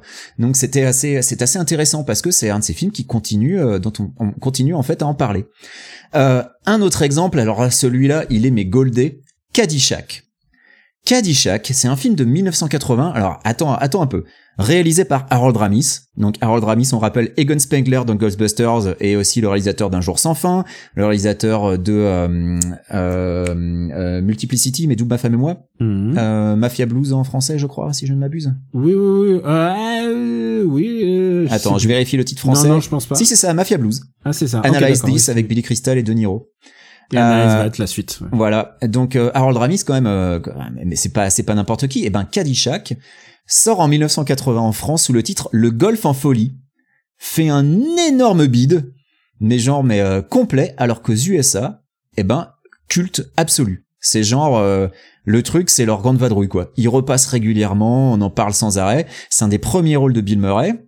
Euh, mais il y a aussi euh, au cast, et c'est là où euh, je vais, euh, ça, ça devient intéressant. Il y a aussi au cast un certain Chevy Chase et un certain Rodney Ah, Dangerfield. Oui, oui, je vois très bien. Chevy Chase et Rodney Dangerfield, qui sont deux comédiens de stand-up qui sont immensément connus aux USA et pas du tout en France. Genre Chevy Chase en France, on a commencé à le connaître parce qu'il était dans Community quoi. Et Community c'est pas la série la plus mainstream non plus quoi. Donc Community on connaît sur internet mais globalement le grand public connaît pas Community. Et Chevy bah il est un peu dans ce cas-là. Euh, Caddyshack donc qui est un, un film sur un golf avec euh, bah, globalement des gens très riches qui a été écrit par le frère de Bill Murray, Brian Doyle Murray d'ailleurs. C'est, euh, je sais pas si c'est comme ça qu'il a eu le rôle ou c'est parce qu'il était pote avec Harold Ramis à cause de SNL. Euh, mais donc ça, ça c'est tout un tas d'histoires qui, qui se passent sur un golf avec Bill Murray qui joue le rôle d'un débile qui euh, essaye de chasser. Alors c'est pas, une, je sais pas si c'est une taupe, euh, je sais pas ce que c'est comme animal qu'il essaye de chasser, mais globalement. Alors c'est un gopher en anglais. Alors comment ça se traduit en français? En français, on appelle ça un un géomidae. Euh, merci Wikipédia, c'est formidable. Ça doit être un animal qui n'existe pas chez nous. Bref, Caddyshack, c'est un autre exemple. Alors euh, il y a, euh, il y a, je sais pas quelles sont les explications pour lesquelles ce film n'a pas marché en France. Le titre, bah, parce que le, le golf en folie, c'est un petit peu pourri quand même comme nom. Euh, mais aussi euh, globalement au bout de deux semaines il a disparu de l'affiche quoi c'était euh, c'était un petit peu une catastrophe Tu sais quoi Parfois, tu manques. Tu sais, parfois, il- c'est une fenêtre de tir et tu tombes. euh, Et tu tombes une semaine où ça va pas, c'est possible aussi. Hein. Ou simplement de mal marketer les films, et ça existe aussi, hein, tu sais. Alors, je vois une explication. Lors de sa sortie, le film n'a pas été doublé en France, ce qui explique pourquoi il a eu droit à un doublage québécois. Alors, ça peut expliquer si euh, le doublage québécois euh, était celui qui était en salle. Ça explique pourquoi ça s'est complètement Je crois rétamé en je salle. crois en qu'ils le, ils le font même pas, ça, tu sais. Je sais pas. Mais euh, mais voilà, ce film et qui globalement a eu des bonnes critiques aux US lors de sa sortie et qui est devenu euh, qui est devenu culte. Donc bon, Mais rien. en plus, là, je comprends parce que Harold Ramis, quand même, qui est quand même un réalisateur qui est devenu culte. Euh, c'est, je, je vois, je vois le l'arc quand même de, du premier film de quelqu'un. Tu sais, c'est comme Barking Dogs qui aujourd'hui euh, prend une aura plus importante parce que Boo Joon-ho maintenant c'est le roi du pétrole. Mais euh, voilà, c'est c'est c'est des Ouais. choses qui arrivent. Quoi. Mais globalement, le film a bien marché aux US. Hein. Euh, il était, euh, ça a pas été, euh, ça a pas été un bide lors de sa sortie, même s'il est depuis devenu culte. euh, voilà. Bon, écoute. Euh, mais donc, on parle justement de certains acteurs. Donc, je, je citais Chevy Chase. Euh, Il y a des acteurs comme ça dont la, dont la carrière quasiment tout entière euh, en a fait des, des, des, des, des célébrités immenses aux USA, alors qu'en France, ils sont pas du tout connus. Donc, je parlais de Chevy Chase. Euh, je vais citer Steve Martin. Steve Martin qui est globalement pas si connu que ça en France quand tu sors des cercles cinéphiles, alors qu'aux US c'est une immense star. Je pense à Martin Short, donc le, le rôle le plus connu en France, ça doit être son rôle de, dans Mars Attacks où il a un petit rôle, euh, parce que globalement je regarde le reste de sa de, de sa de sa filmographie, ouais c'est un peu compliqué. Et Martin Short et Steve Martin, ils ont joué dans un film avec Chevy Chase qui s'appelle Three Amigos, qui est culte aux USA. Ah, ça, ça j'en entends beaucoup, beaucoup parler à chaque fois. Ouais. Et en France, Three Amigos, sorti des cinéphiles, personne connaît. Free Amigos, les gens en général, quand ils entendent Free Amigos, ils pensent que c'est un dessin animé Disney en fait. Euh, ouais, ça fait penser à Los Tres Caballeros en fait. le C'est- Stress Caballeros, ouais, mais c'est pas ça. Mais c'est pas ça. Et Los Tres Caballeros, c'est pas non plus le plus connu des trucs Disney non plus. Mais c'est vrai que. Three Amigos, euh, bah pareil, c'est euh, alors ça réunit trois immenses stars aux US. Donc évidemment aux USA, ça a été un carton et c'est devenu culte. mais ça réunit trois immenses stars américaines qu'en France on connaît pas au final quoi. Parce que déjà à l'époque, euh, ça se faisait pas trop d'avoir des artistes de stand-up venir en France. Euh, ça se fait un peu de nos jours parce que euh, euh, je sais pas si le public a changé ou si le public est prêt à, à, à voir des spectacles de stand-up intégralement en anglais euh, non sans, sans traduction au final parce que euh, c'est euh, bon c'est Louis C.K. qui était venu mais euh, je crois qu'il y a aussi euh, Seinfeld est venu faire des spectacles en France enfin il y a, y a Anna ça- Gatsby. euh, il y a Anna Nanette. Gatsby ouais Anna Gatsby qui veut faire un Nanette. euh, et et il y a la mythique Ali Wong, puisque j'avais des places pour Ali Wong. Et c'est le stand-up que j'ai pas pu voir parce que ça a été annulé euh, avant le, Hmm. avant, euh, À cause du Covid co- cause Covid et donc Ouais. ouais, tant, tant pis. Euh, Pour rester sur Steve Martin, il y a un film qui s'appelle The Jerk, par exemple, qui est, euh, qui est euh, là aussi culte aux US. En France, pas tellement connu. En France, il est sorti sous le nom Un vrai schnock. Euh, bah, écoute, moi perso, j'en avais jamais entendu parler euh, avant de le voir ici. Donc, euh, bon. Euh, et je sais pas. Alors, je veux pas dire que c'est pas parce que je connais pas que c'est inconnu, mais globalement, c'est pas des films qu'on revoit passer à la télévision régulièrement, quoi. Euh, en principe, un film culte, il devrait repasser. Euh, je pense à... euh, alors, on va parler plus spécifiquement maintenant de la filmographie de John Hughes. John Hughes, très connu des cinéphiles. Mais sorti de deux trois œuvres. Bre- Break- Breakfast Club. Voilà, sorti de deux trois œuvres qui à la limite passent un peu à la télé et encore hein, Ferris Bueller et Breakfast Club à la télévision française, c'est pas souvent que ça passe quoi. Mais globalement, c'est cité parce que c'est connu des cinéphiles comme étant des œuvres références parce que c'est devenu culte, bah notamment aux USA, parce que Breakfast Club c'est euh, on peut dire c'est l'apex du, du du coming of age movie euh, avec euh, avec des stéréotypes d'adolescents et que depuis ça a été ça a servi de modèle en fait à euh, tout un tas de films, à tout un tas d'œuvres qui s'en sont inspirés. Mais est-ce que Breakfast Club est si connu que ça en France? Sorti des cercles cinéphiles Je sais pas. Alors moi je pense que il gagne à être connu parce que maintenant il y a toute une génération de films qui référencent Breakfast Club Ouais, et maintenant maintenant quand la quand la chanson retentit et que tu vois des gens avec les cheveux dans le vent et tout genre c'est c'est c'est- je pense que on est passé de la catégorie pas très connue à ah oui quand même si t'es cinéphile tu connais. ouais, je pense qu'on est passé à là grâce à la méta en fait, grâce à tous les films qui citent Breakfast Club au final. Ah oui bien sûr. Euh, mais c'est intéressant, c'est intéressant que le film puisse euh, justement récupérer une, euh, avoir une deuxième vie grâce à ça. Quant à Ferris Bueller a toujours été un petit peu connu mais euh, par contre dans le mémoire des gens c'est comme s'il se mélangeait avec euh, Parker Lewis tu vois c'est euh, Ah, il y a un peu de ça. tu vois c'est genre c'est un c'est un mec un peu malin c'est un mec un peu malin qui qui en, qui en fait qu'à sa tête quoi. Hmm. J'aime bien le film, mais j'aime pas le personnage en fait. J'aime pas le personnage de Ferris. Je trouve que c'est un sale con. C'est un sale con, mais c'est le, c'est le principe, hein. Mais, euh, mais donc dans la filmo de, de, de John Hughes, bah il y a aussi Sixteen Candles, qui est un film qui était super important pour Molly Ringwald et euh, Anthony Michael Hall, qui est euh, lui aussi un acteur qui est dans Breakfast Club, parce que John Hughes avait l'habitude de reprendre les mêmes acteurs. Et Sixteen Candles, c'est un film qui est culte aux USA, mais qui est extrêmement problématique de nos jours, parce que il y a du racisme, il y a euh, de, la, euh, de, la, de la culture du viol, genre un des personnages principaux abuse sexuellement d'une meuf et c'est vu comme une victoire. Globalement, c'est pas Ouais. cool quoi. Ça, ça pose quelques problèmes et euh, mais le film a encore un petit peu cette aura euh, un peu culte et euh, c'est giga raciste aussi. Euh, Il y a Planes, Trains and Automobiles qui est un film de Thanksgiving aux USA. Donc un ticket pour deux. Un ticket pour deux, j'en parle parce que il y a John Candy dedans et John Candy, c'est pareil. John Candy, je pense que son film le plus connu en France, ça doit être, euh, ça doit être euh, Cool Runnings. Euh, comment s'appelle en français Cool Runnings? Rasta Rocket. À mon avis, c'est son rôle le plus connu en France, à John Candy. Même si euh, il y a eu euh, euh, Spaceballs, mais Spaceballs, est-ce que c'est mainstream? Spaceballs, je pense Moi, que c'est pareil. C'est assez niche. Ah non, pour moi, Spaceballs, c'est quand même euh, Mel Brooks, quoi. Ouais. Mais est-ce que est-ce que c'est mainstream, tu penses? Ah, ça doit être le troisième film le plus vu de la, la filmo de Mel Brooks, quand même. Parce que il y a des vannes sur Dark Vador et sur, sur Star Wars, donc, donc, Ouais. je pense que c'est un, c'est un film que j'avais en laserdisc, pour te dire. Ah bah c'est c'est le premier film que j'ai vu de Mel Brooks, moi, Spaceballs. C'est vrai? Ouais. Ma, ma demi-sœur m'avait emmené, euh, je devais avoir 7 ans, à Airplane, à, euh, y a-t-il un pilote dans l'avion? Et tu sais quoi, j'avais, j'avais pas saisi toutes les blagues sur la coke. Ah bah oui, tu m'étonnes. Mais on va dire que ça va être plus ou moins ex aequo avec euh, avec Cool Runnings du coup parce qu'il joue Barf, donc euh, il joue euh, là, l'équivalent de, de Là, Chewbacca. tu parles de, de comédie. Souvent, on peut dire que les premières comédies de Mel Brooks, Blazing Saddles, qui est vraiment Ah, Blazing ultra, Saddles, immense culte aux US. ultra culte aux États-Unis et en France. Et alors, si tu dis le shérif est en prison, il- c'est limite. Mais euh, mais il y a aussi ça dans les séries aussi. Ah bah Parce oui, bah, j'ai des les- exemples de séries. Ah bah écoute, vas-y, balance, balance. Parce mais que... je voulais finir sur Planes, Trains and Automobile. Je pense qu'un truc qui joue, c'est que c'est un film de Thanksgiving. Et Thanksgiving, en Europe, bon, à part ces dernières années, quand on a on, vu qu'on a commencé à faire Black Friday, vu qu'on importe toutes les fêtes américaines maintenant, vu qu'on fait Halloween en Europe et que ça n'a aucun sens, euh, pe- peut-être que Planes, Trains and Automobiles va, va un jour exploser, qui moi, sait? moi, je suis pour, je suis pour que les gens fassent la fête, quoi qu'il arrive. Je suis pour euh, toutes les fêtes. Ouais, D'ailleurs, Black Friday, c'est- pas tellement une fête, hein, c'est plus une célébration du consumérisme. hein, mais euh, C'est vrai.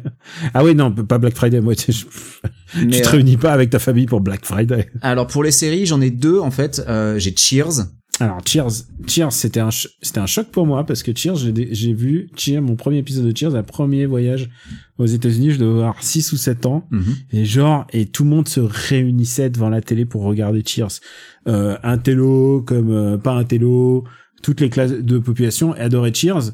Et si tu me permets, je vais raconter un peu Cheers. C'est l'histoire. Juste, c'est un, c'est un bar, c'est un barman dans un, dans un café euh, à Boston. C'est ça, c'est un, un barman dans un pub à Boston. Et, et, et le barman est joué par le mythique Ted Danson que maintenant tout le monde connaît parce qu'il a joué dans plein de trucs. Et euh, dernièrement, il est, il est dans Curb Your Enthusiasm, Et puis dans euh, The Good Place aussi.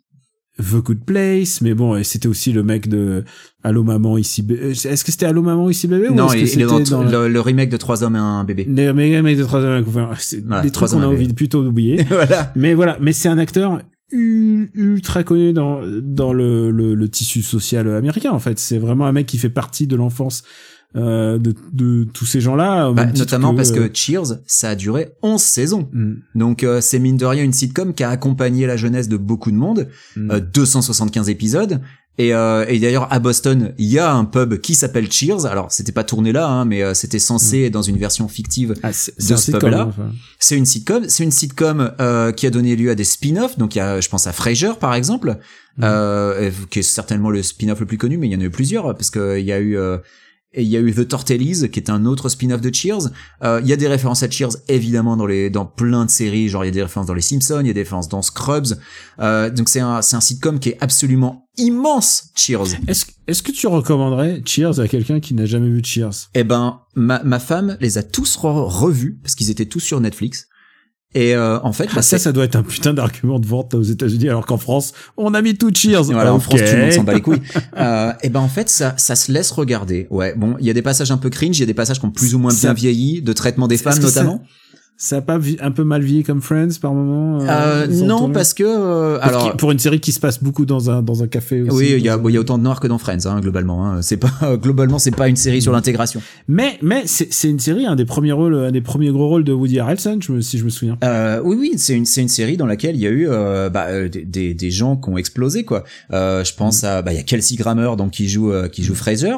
Euh, Il y a Woody Harrelson qui y est pendant euh, genre euh, sept saisons quoi. Il y a Kirstie Alley. Euh, Il y a y a vraiment des gens dont la carrière a explosé grâce à Cheers. Et en France, la série a été diffusée pendant genre deux ans sur Série Club, donc euh, laisse tomber une chaîne du câble super confidentielle. Oui, mais euh, Série Club, euh, on avait Spin City, tu vois, on était on était content quoi. Bah ouais, quand t'avais Série Club, mais euh, Série non, Club, attends, euh, merde. Non, si t'as pas Série le câble, Club. Non, Série Club, c'était pas parce qu'il y avait Canal, il y avait Série Club, il y avait Canal Jimmy. C'est Spin City, c'était sur Canal Jimmy. C'était peut-être sur Jimmy, Canal ouais. Jimmy, Jimmy, c'était la, la chaîne des des grosses séries un peu un peu hype. Il y avait Dream On, qui est aussi très très connu aux États-Unis, mais alors en France, Dream On, personne, bah, très peu de gens connaissent. Non, puis attends, avant, avant qu'on ait des box TV, le câble, ça coûtait une blinde. Il y avait pas beaucoup de Mhm. gens qui avaient le câble, mine de rien, quoi. Ouais. Puis surtout, faut avoir le câble dans ta ville. Enfin bref, ça restait super limité. Donc, euh, c'est une série Cheers qui est Mais complètement Cheers- inédite Cheers dans les autres parle- pays francophones. Ouais, mais parle un peu de parle un peu de la société aussi, hein. Tu vois, c'est genre, euh, c'est euh, ça parlait de trucs genre un peu sérieux. euh, Enfin, tu vois, il y, en- il y en avait un qui était alcoolique, je me souviens. Ah bah, enfin, tu vois, bah euh, ouais, évidemment. le perso de Ted Danson, il est alcoolique à un Ouais. moment. Euh, mais oui, puis euh, non, il y a, y a vraiment euh, tout un propos qui est super intéressant et je pense encore actuel et qui mérite encore d'être d'être revisité. Donc euh, Cheers pour moi c'était le c'est le meilleur exemple parce que 11 saisons quoi et en France inconnu. Mhm. Euh, mais j'ai un deuxième exemple, j'ai les Golden Girls. Les Golden Girls, qui est pas qui est pas le moins connu en France par contre. C'est- plus connu que Cheers. c'est euh, complètement plus Parce connu que, que, le Cheers. titre le titre est plus vendeur quand même. Ouais, enfin en France ça s'appelle les craquantes. Excuse-moi, mais euh, voilà quoi. Ça j'ai oublié ce détail. Euh, mais les Golden Girls, par contre, c'est une série, euh, il faut le rappeler, qui a été créée par Mark Cherry. Et Mark Cherry, il est surtout connu parce que c'est lui qui a créé Desperate Housewives. Euh, mais c'était dé- déjà lui derrière les Golden Girls. Et euh, les Golden Girls en France, bah, c'est connu parce qu'il y a Betty White, quoi, surtout. En fait, globalement. euh, ça a été ça a été un petit peu le le- le- l'argument de vente. Euh, mais qu'est-ce que c'est les Golden Girls? Ben les Golden Girls, ça raconte l'histoire de trois femmes, on va dire d'âge mûr, mais c'est-à-dire quatre pardon, euh, quatre femmes d'âge mûr. euh, sauf que les quatre femmes d'âge mûr, elles ont l'âge qu'ont les meufs dans le reboot de Sex and the City. Là, c'est assez intéressant de regarder le gap générationnel qu'il peut y avoir dans la dans la manière dont elles sont présentées, parce que dans les Golden Girls, elles ressemblent vraiment à des grands-mères. Euh, et je t'avoue que je connais assez mal euh, sorti de ça parce que globalement je connais le cast, je sais à quoi il ressemble. Euh, je sais pas trop de quoi ça parle parce que j'ai pas regardé, mais c'est un truc qui aux US est ultra culte pour le coup. Les Golden Girls, tout le monde connaît quoi. Euh, moi non. Et en France, les craquantes, ça me parle pas des masses non plus. Attention, j'ai une question provoque. Est-ce que c'est un one hit wonder? Euh, je... non, je pense qu'une sé- une série qui fait sept saisons, je pense qu'on peut pas parler de One Hit Wonder. Euh, donc voilà, donc c'était deux exemples, c'est les deux exemples les plus euh, les plus probants parce que euh, de nos jours avec l'explosion des plateformes, c'est un peu plus compliqué maintenant que euh, de bah, même même si tu connais même si tu bah, tu sais quoi maintenant et tu sais avec la nouvelle génération de bah peut-être d'auditeurs hein, genre les gens qui auront vu Tonnerre mécanique il y en a de moins en moins hein. mais tu Te- vois Tonnerre mécanique, on le rappelle, c'est 13 épisodes, 13 épi- c'est une demi-saison hein, ça passe très très vite 13 Puis- épisodes et emballés. Moi, j'avais l'impression qu'il y en avait des centaines quand j'étais gamin, alors que je revoyais tout le temps les mêmes. Euh, mais euh, je veux reparler euh, vite fait d'un film parce que c'est un film que ma femme a fait découvrir hier, qui est un film ouais. qui mine de rien pourrait euh, recevoir une seconde jeunesse parce qu'en fait je connaissais des mimes sur internet euh, qui euh, qui reprennent des images de ce film. C'est un film qui s'appelle Friday et Friday c'est une stoner comédie donc c'est ta cam. C'est un film qui date de 95. C'est le quoi c'est quoi cette rumeur? Bah toi t'aimes bien les stoner comédies avec Seth Rogen. quand c'est bien mais sinon je suis pas très stoner justement Ah, vas-y. Euh, donc c'est le c'est le premier film d'un mec qui s'appelle F. Gary Gray dont on a déjà parlé parce que c'est le réalisateur de Straight Outta Compton et de Fast Et and the Fast. Furious 8 de, de, de Fate ouais. of the Furious voilà le huitième c'est aussi le réalisateur de The Italian Job et Be Cool mais ça on va oublier d'en parler Et j'ai vu Be Cool euh, la semaine dernière justement. Ah, dans en tra- au travail, je l'ai vu. ouais C'était pas très bien. c'est pas très bien mais Non. honnêtement je m'attendais à pire en fait. J'ai pas détesté mais c'est pas terrible. Donc voilà donc c'est le premier film de F. Gary Gray. Et qu'est-ce que c'est euh, euh, Friday? Bah donc c'est une stoner comédie avec Ice Cube et Chris Tucker. Donc déjà rien qu'en disant ça je pense que j'ai ton attention.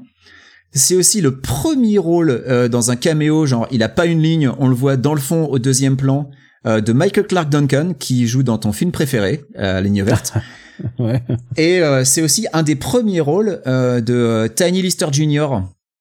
Euh, qui est euh, le président dans Cinquième élément. C'est comme ça que je le connaissais, moi. Tu, tu vois qui c'est euh, ce, ce mec qui a une voix super grave, qui malheureusement est décédé en 2020. Je pense qu'il est mort du Covid d'ailleurs. Oui, c'est ça, il est mort du Covid en 2020. Qui joue une espèce de grosse brute dans, dans Friday. Et donc, bah, Friday, c'est donc une stoner comédie avec Chris Tucker qui, est, qui, qui fume beaucoup trop de weed. Mais c'est aussi le film qui nous a donné le, le même sur By Felicia c'est aussi le film qui nous a donné, qui nous a donné ce même où tu vois Chris Tucker euh, et, euh, et Ice Cube qui prennent un air super surpris euh, et en fait dans le film ils font ding donc voilà donc je on pourra poster un des gifs euh, sur le site web pour que les gens voient euh, pour euh, avec l'épisode Parce que Donc là, voilà. on pas du tout visuel. Là, hein, c'est pas trop visuel, non, mais c'est un film qui est complètement culte aux US. Et, euh, et pour te dire à quel point c'est culte, ma femme le connaît par cœur. Mais genre par cœur. Alors qu'elle est pas forcément trop branchée euh, stoner comédie euh, ni rap. Mais ben non, là pour le coup, euh, Ice Cube, euh, c'est son c'est son buddy, y a pas de souci quoi. Et j'en avais jamais entendu parler. Mais et toi, tu connaissais Friday? Euh, je t'avoue, je t'avoue que ça me ça m'était pas revenu comme ça, mais euh, maintenant que tu le dis, Ice Cube, Chris Tucker, c'est bon. Je remets. C'était, c'est, c'est en fait. est- Prépare-toi parce que je pense que les gens qui vous envoient des listes pour Super Ciné Battle là, ils vont pas vous louper. Ouais, mais c'est les années 90. On est sorti, on vient d'atteindre les années 2000, donc euh, loupé. Ah, bah alors par contre, vous allez vous taper les deux suites qui sont nulles, il paraît. Hmm, Next Friday et Friday After Next. Désolé. Et je vais finir, parce que tu parlais tout à l'heure euh, de Bonnet M, je vais finir par une chanson. Une chanson qui aux US est immense. Et comment je sais qu'elle est immense? Le jour de mon mariage, à Los Angeles, à un moment le DJ met cette chanson. Et alors là, c'était intéressant parce qu'il y a eu un rift. Il y a eu un rift avec d'un côté tous les Américains qui ont repris le refrain en chœur et tous les Français qui se sont regardés genre, qu'est-ce que c'est que cette merde? Vas-y. Euh, qu'est-ce que ça Est-ce que tu t'en être souviens Euh, hmm, attends, je suis en train de revenir. C'est cherche pas trop les- loin, je l'ai écrit sur le conducteur. De quoi? Ah oui, oui, non, mais j'imagine. hein, mais... Ah, tu cherches l'air Non, non, mais oui, oui, non, mais je me souviens, je, non, non, je sais pas. En fait, je voulais, je voulais faire une blague et je voulais essayer de faire le petit bonhomme en mousse en anglais.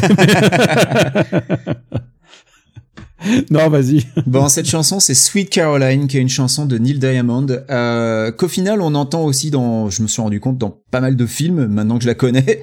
Maintenant je la connais, je l'entends un peu à droite à gauche, mais qu'à l'époque, euh, bah, j'avais pas du tout calculé, et c'était vraiment super marrant de voir tous les Français se regarder, genre, mais qu'est-ce qui se passe quand tous les Américains euh, au mariage ont tous repris en chœur le refrain qui fait Sweet Caroline, oh oh oh, et voilà. Et c'était c'était merveilleux. Il faut le dire, il y a toute une euh, gamme de, de musique qui est complètement euh, Ah. inconnue en France. À partir J'aurais pu moment... parler de la country, mais j'en ai pas parlé volontairement. Mais non, mais c'était tout triché. simplement les, les comédies musicales cultes aux États-Unis qui ont pas vraiment genre qui ont pas eu euh, peut-être le succès ou au moins euh, l'aura. Euh, Je pense euh, par exemple à euh, Avenue Q. Je pense Avenue aux Q, chansons ouais. des chansons d'Avenue Q qui étaient à ton karaoké de mariage. Je tiens à te le refaire. Ouais. Et puis aussi évidemment Book of Mormon qu'on a Ouais. aussi chanté à ton karaoké de, mariage. Et euh, Book of Mormon c'est euh, c'est ultra culte euh, et et en l'occurrence c'est un ultra culte d'aujourd'hui, c'est-à-dire de cette dernière Ah bah oui, décennie. oui. Mais Book of Mormon, ce qui a aidé aussi, c'est que t'avais l'aura des créateurs de South Park derrière, donc ça, ça aide. T'as l'aura des créateurs se faire par derrière et il y a aussi un autre truc qui a vraiment changé, c'est que maintenant euh, c'est plus des c'est plus des vinyles, c'est plus des CD, c'est que c'est il y a, il y a YouTube. Il y a, Et- ouais, il y a tout sur YouTube, sur Spotify. Euh, je peux te le dire, Book of Mormon, c'est la seule comédie musicale que j'ai vue euh, euh, au théâtre, en live, deux fois. Ah ouais, moi j'ai vu une fois et en plus la version euh, anglaise, les premiers mois de la version anglaise, j'avais un ami qui m'a dit écoute, il y a Book of Mormon qui ouvre, prenons nos places six mois à l'avance parce que Ouais. sinon on va jamais le voir et il avait raison, il avait raison. euh, c'est- Alors après pour le voir dans de bonnes conditions, euh, c'est un peu compliqué quoi. Bah maintenant, faut une captation, je pense, parce que euh, Parce que enfin, il- regarder des extraits sur YouTube, ça pas pas très parlant. ouais, voilà. Mais euh, mais Book of Mormon est vraiment et euh, je pense là là à part Hamilton évidemment euh, c'est c'est une des comédies euh, musicales les plus cultes de ces dernières décennies. Et, et j'ai j'ai beaucoup hésité, beaucoup hésité à parler de Rocky Horror Picture Show parce que je pense que Rocky Horror est quand même assez connu, alors même si pas forcément mainstream en France. En fait. alors il f- je j'ai su de sources sûres qu'une qu'une fille qui me babysitait à l'époque m'a emmené et je devais être tout petit hein elle m'a Mm. emmené à une soirée Rocky Horror Picture Show en France c'était une américaine Une vraie soirée avec euh, avec les gens euh, Avec qui, les qui se mettent devant la déguisements, scène. Ok, d'accord. les, déguisements, ça devait un peu cloper dans la dans la salle et, et elle m'a emmené mais genre no sweat quoi et genre Alors ça s'est su été- après. ça a été ma découverte du Rocky parce que je t'avoue que je connaissais, enfin je connaissais juste de nom le Rocky Horror Picture Show. Mm. Euh, on m'a emmené au Newark, euh, donc à Los Angeles sur euh, sur Santa Monica Boulevard, qui est le cinéma qui passe le Rocky tous les samedis à minuit et donc euh, en drague, euh, déguisé et euh, à aller euh, sur la scène euh, parce que c'était ma première fois et tout. Donc ça a été une découverte intéressante, mais euh, je, Attends, je t'y sais allais, que allais en uniforme? En drague? Ouais. Ah, Ah, bah, habillé en, bah, habillé en femme. ouais, ouais, ouais. Ah non, mais euh, on m'a- on m'avait briefé, donc euh, j'ai fait j'ai fait ce qu'il fallait Mais euh, tu pour vivre l'expérience du mieux possible. Non, je l'avais jamais vu le film avant, Ah je connaissais juste le nom. Oui, Et ah donc, oui je savais vraiment pas trop à quoi envoyé, on m'attendre. t'a envoyé au feu quoi. On m'a envoyé au feu, ouais, mais c'était c'était la meilleure la meilleure manière de de, de le vivre, je pense, de l'expérimenter. Et je pense que oui, si vous connaissez pas le Rocky, la meilleure manière de le vivre, c'est de l'expérimenter euh, en vrai, en live. Et je sais qu'à une époque, il y avait une compagnie sur Paris qui faisait des soirées Rocky. Je sais pas s'ils le font encore, mais je pense que c'est mieux que de le regarder en DVD parce que euh, là, on perd euh, 90% de l'expérience, je pense. Bah ouais. Et je pense qu'on en reparlera quand on va parler de RRR euh, dans dans, Super- dans After Eight.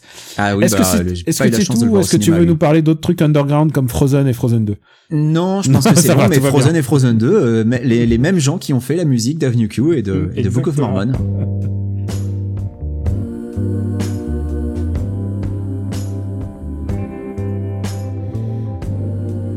C'est ta dernière chance de laisser tomber.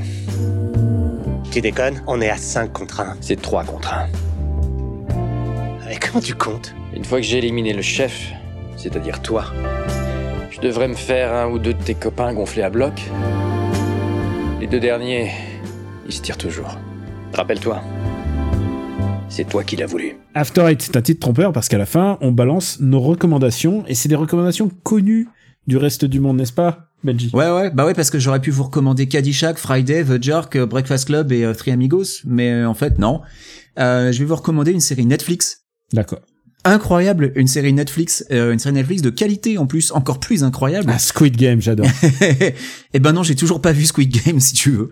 Eh, c'est Euh, pas, si tu peux pas passer un mauvais moment. hein. Ah non, je suis sûr que je vais trouver ça bien. Euh, non, je vais vous recommander une série qui est pas récente, euh, mais dont la deuxième saison est sortie il y a pas très longtemps, et je pense qu'il y a eu un gap d'environ trois ans entre la saison 1 et la saison Mhm. 2, probablement pour cause de Covid.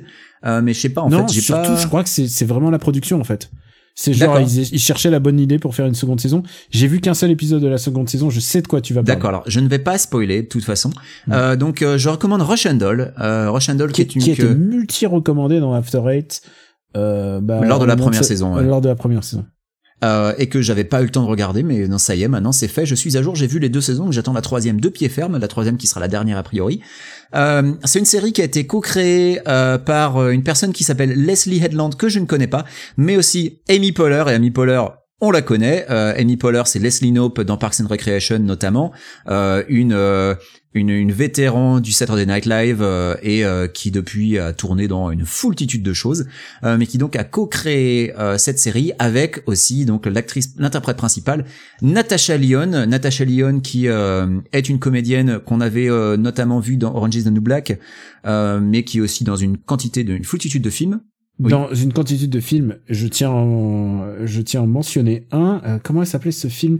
Ah oui, parce qu'on l'a, on en a parlé dans Super Ciné Battle. Ouais. Elle a joué dans un film culte aux États-Unis, mais pas du tout en France, qui s'appelle But I'm a Cheerleader, ouais. où elle joue, euh, où elle joue une cheerleader justement, mais euh, qui se rend compte, c'est une satire, hein, qui se rend compte qu'en fait que, bah, au fur et à mesure, bah, elle est pas attirée par le mec qu'elle embrasse, mais par les autres filles. Et, euh, et du coup, ses parents, évidemment des catholiques ou tu vois, genre très très machin, très à cheval sur les sur les grandes vertus catholiques, ont décidé de la mettre dans un camp de rééducation où évidemment tout le monde est homosexuel, tout le monde a envie de, de coucher les uns avec les autres en fait. C'est aussi ça le paradoxe. Ouais. Et euh, c'est c'est une satire et c'est une satire très très bonne mais ultra connue de la communauté LGBT. Euh, Il y a Cléa Duval euh, comme autre euh, actrice principale, donc qui en plus à l'époque était euh, n'était pas out, mais Ouais. euh, mais il y a aussi euh, il y a aussi pas mal de caméos. Il y, a, il y, a, il y a vraiment beaucoup de caméos et il y a un des rôles principaux qui est tenu par quelqu'un qui s'appelle RuPaul. Ah, d'accord. Donc tu vois, je, euh, donc tu vois, il y a tout pour devenir culte et c'est un film de 99 encore. Et ça, je sais, et ça, c'est pas, je crois que c'est sorti, mais en, mais vraiment, euh, c'est pas, c'est pas sorti, euh, à- c'est sorti cinq ans plus tard en France, quoi. Bah alors, Donc, je, euh, je vois déjà qu'en France, le titre a même pas été traduit en fait. Ça s'appelle Ouais. A Cheerleader. et Euh, honnêtement, ça, a dû être un de- direct ou vidéo, hein, je pense. en Ça, France. ouais, ou, ouais, ouais, ouais, je pense aussi. Mais ça vaut vraiment le coup d'œil et euh, je te le recommande vraiment. Et ça, en l'occurrence, c'est ultra culte et surtout ultra culte euh, de la communauté LGB, LGBTQ+. Bah écoute, tu me l'as, tu me l'as vendu, donc c'est cool. Euh, je regarde. Où est-il dispo aux USA Il est dispo. Sur Pluto TV avec des pubs, sur Tubi avec des pubs. Bon, en gros, sur aucun des services que je paye, euh, donc euh, en gros, faut que je me le tape avec des pubs. Eh ben, écoute, mais tu me l'as bien vendu. Donc, de quoi ça parle Rush and Doll Puisqu'on retourne sur Rush Doll, donc avec Natasha Elian, donc l'interprète principale. Euh, Rush and Doll, eh ben la, la première saison, et ce ne- ça ne sera pas le cas de la deuxième saison, c'est une boucle temporelle. Et euh, qu'est-ce qu'on peut faire d'intéressant avec une boucle temporelle? Eh bien, euh, on peut euh, on peut raconter l'histoire de Nadia, donc Nadia Vulvokov, euh, qui est une globalement elle est développeuse hein, dans une boîte de jeux vidéo. qui revit le jour de son 36e anniversaire, donc évidemment comme dans beaucoup de boucles temporelles, elle meurt à répétition. Et euh, c'est une série qui est aussi super intéressante pour son cast et euh, ce- de personnages secondaires. Euh, dans les personnages secondaires, il y a notamment sa copine Maxine qui est incroyable. Elle a pas beaucoup de phrases, mais euh, quasiment euh, chacune de ses phrases, c'est un, une punchline hilarante. Euh, franchement, moi, maintenant à chaque à chaque anniversaire, maintenant je veux qu'on me dise euh, Sweet Birthday Baby sur le même sur le même ton. Euh, et puis euh, ça raconte l'histoire non seulement de non seulement de Nadia, mais aussi de Alan, qui est une deuxième personne qui est lui aussi bloqué dans une boucle temporelle. Et en fait, les deux boucles temporelles dans lesquelles ils sont, ben vont euh, s'entrecroiser, vont se rejoindre. Et euh, la question est de savoir est-ce qu'ils vont réussir à sortir de la boucle temporelle? Alors spoiler, oui, parce que la saison 2, ils sont plus dans une boucle temporelle, mais il leur arrive d'autres trucs. Et c'est une série qui parle beaucoup de deuil, c'est une série qui parle beaucoup de rapport euh, à la parentalité. Euh, c'est une série qui explore justement euh, toute la problématique de euh, qu'est-ce que tu vas léguer à tes enfants, euh, qu'est-ce que Nadia euh, a hérité de sa mère, de sa grand-mère, Euh, et c'est vraiment super intéressant. C'est plutôt à bien la fois à la fois pop et intello, c'est assez intéressant. Ouais, et c'est à la fois, bah, c'est ce qu'on appelle une, un comédie drama ou une dramédie, quoi, parce que c'est à la fois triste mais drôle, parce qu'il y a plein de trucs vraiment marrants et plein de trucs super euh, plutôt plutôt sombres. Euh, et euh, en fait, dans le genre, alors, je veux pas faire un parallèle avec Ted Lasso parce que ça a pas grand chose à voir dans le ton, mais c'est du même genre en fait. Ted Lasso, c'est la c'est la comédie que tout le monde décrit comme feel good, alors qu'en fait, ça parle de trucs euh, quand même relativement tristes, quoi. Il y a de la dépression, il y a du divorce. Et ben dans Rush and Doll, euh, il y a il y a de la mort, il y a du suicide, euh, il y a de la dépression, il y a des thèmes qui sont pas super fun, mais c'est traité sous un angle vraiment plutôt bien vu, je trouve, euh, et les interprètes sont tous géniaux. Donc ouais, c'est euh, vraiment chouette et c'était une super surprise. Alors ça a été, comme tu l'as dit, multi-recommandé, multi-primé. la première saison a eu des euh, ce qu'on appelle un universal acclaim. Enfin genre euh, ça doit avoir 97 ou 98% sur Rotten Tomatoes, c'est un truc de fou. Euh, c'est mérité, c'est vraiment cool. Donc si vous n'avez pas encore eu le temps de vous y pencher, parce que je pense que globalement euh, on est un peu tous dans le même cas. Il y a eu telle avalanche de contenu dans tous les sens que c'est parfois difficile de savoir quoi regarder. On est le podcast qui n'a pas parlé ni de Game of Thrones 2, ni de ni De Rings of. Power. Et, Ouais, j'en ai et vu et tu- aucun. et tu ai pareil, je n'ai vu aucun des deux. Et je n'ai pas prévu dans, et je n'ai pas prévu. S'il vous plaît, ne demandez pas de sujet là-dessus. Ouais, parce que j'ai pas prévu de les regarder non plus, parce que je m'en fous en fait. Euh, après, euh, j'entends plutôt des bonnes choses. hein, apparemment, c'est plutôt bien, mais j'ai d'autres trucs à regarder et ça, ça non, la m'intéresse pas. surprise, que c'est que c'est pas mauvais, en fait. C'est surtout ça, le, ce que Ouais, mais voilà, moi ça m'intéresse pas. Donc euh, peut-être que je m'y pencherai un jour, mais pour l'instant j'ai beaucoup d'autres trucs à regarder à la place. Donc voilà. Euh, mais donc voilà, Rush and Doll, c'est vraiment de la bonne cam et, euh, et ouais ouais, euh, je, je me joins au concert de louanges euh, et je recommande à mon tour Rush and Doll. Voilà. À toi Daniel. Et pour ma part, je vais faire euh, bref parce que c'est quand même, euh, j'ai pas besoin de plus recommander euh, cette BD que ça, mais en fait, si, il faut en parler. Mais euh, ça va être le, carton de, de cet hiver. C'est le dernier Rochette. Alors Rochette, euh, il va de chef-d'œuvre en chef-d'œuvre. Hein. Je sais pas si tu as lu Elle froide, mais euh, donc euh, Rochette se réinvente complètement dans une espèce de trilogie de bande dessinée euh, où il a parlé du loup. Ensuite, il y a eu Elle froide. C'est quand même le mec qui a fait transpersonnage. Et là maintenant, il fait. euh, Est-ce que j'aime pas dire chef-d'œuvre parce que ça voudrait dire exclure les autres, mais en tout cas, cette dernière, euh, c'est son grand œuvre quoi. Et, et ça s'appelle La dernière reine. Et c'est l'histoire d'une gueule cassée euh, durant après la Première Guerre mondiale qui décide, qui trouve l'amour en fait, et qui décide de de vivre à Paris, mais en même temps, au bout d'un moment, il se rend compte qu'il est pas à sa place et qui décide de retourner dans la nature. Et euh, c'est euh, magnifique, c'est vraiment extraordinairement beau. C'est un mec qui maîtrise complètement ses, ses effets. C'est 250, ouais, vers 250 pages couleur. C'est euh, voilà, je, je pèse mes mots. Je pense que c'est, en tout cas, c'est une de mes BD préférées de cette année. Ça se lit euh, à la vitesse de la lumière. C'est extraordinaire. Voilà, je, je t'avais pas lu euh, Elle froide. Euh, non, non, j'ai pas lu, euh, j'ai pas lu cette BD. J'en ai Ah, entendu parler euh, parce que je crois que c'est c'est- Amandine qui parle de, qui a parlé de Rochette sur son Twitter, mais Ouais. sinon non, j'ai pas, Ouais. pas lu. Écoute, bah voilà, c'est te reste, il te reste encore des belles œuvres de BD à lire et je suis, je suis assez con, je, je suis content pour toi.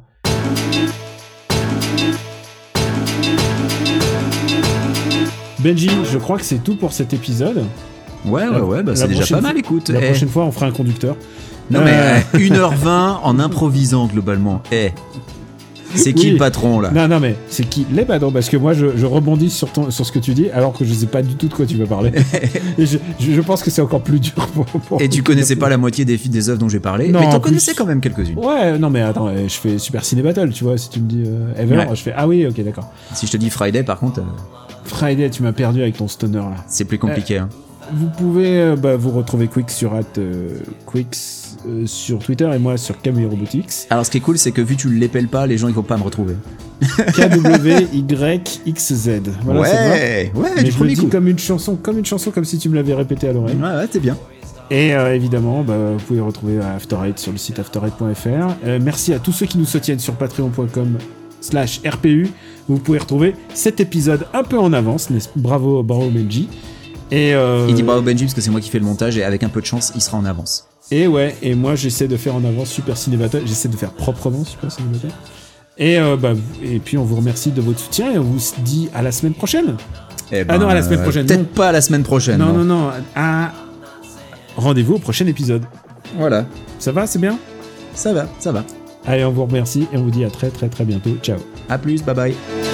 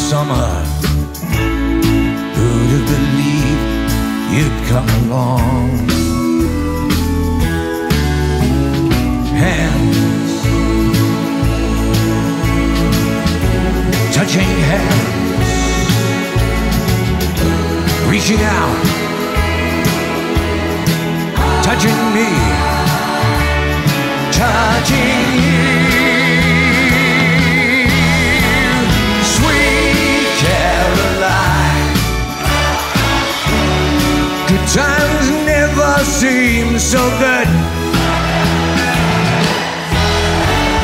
I've been inclined to believe they never would, but now I look at the night and it don't seem so lonely. We fill it up with only two. When I hurt, hurt runs off my shoulders. How can I hurt when I'm holding you? Warm, touching warm, reaching out, touching me,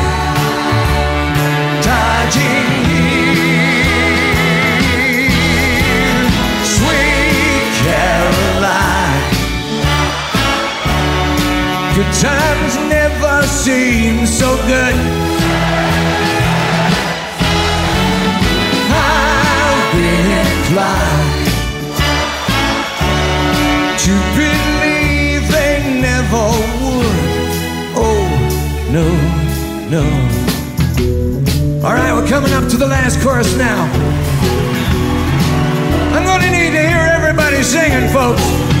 Come on, take a deep breath.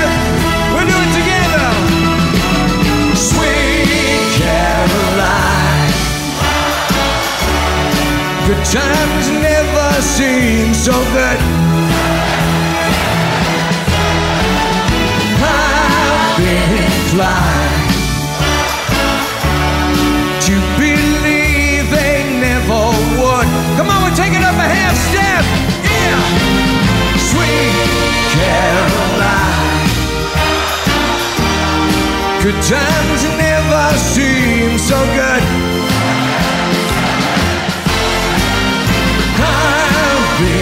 fly.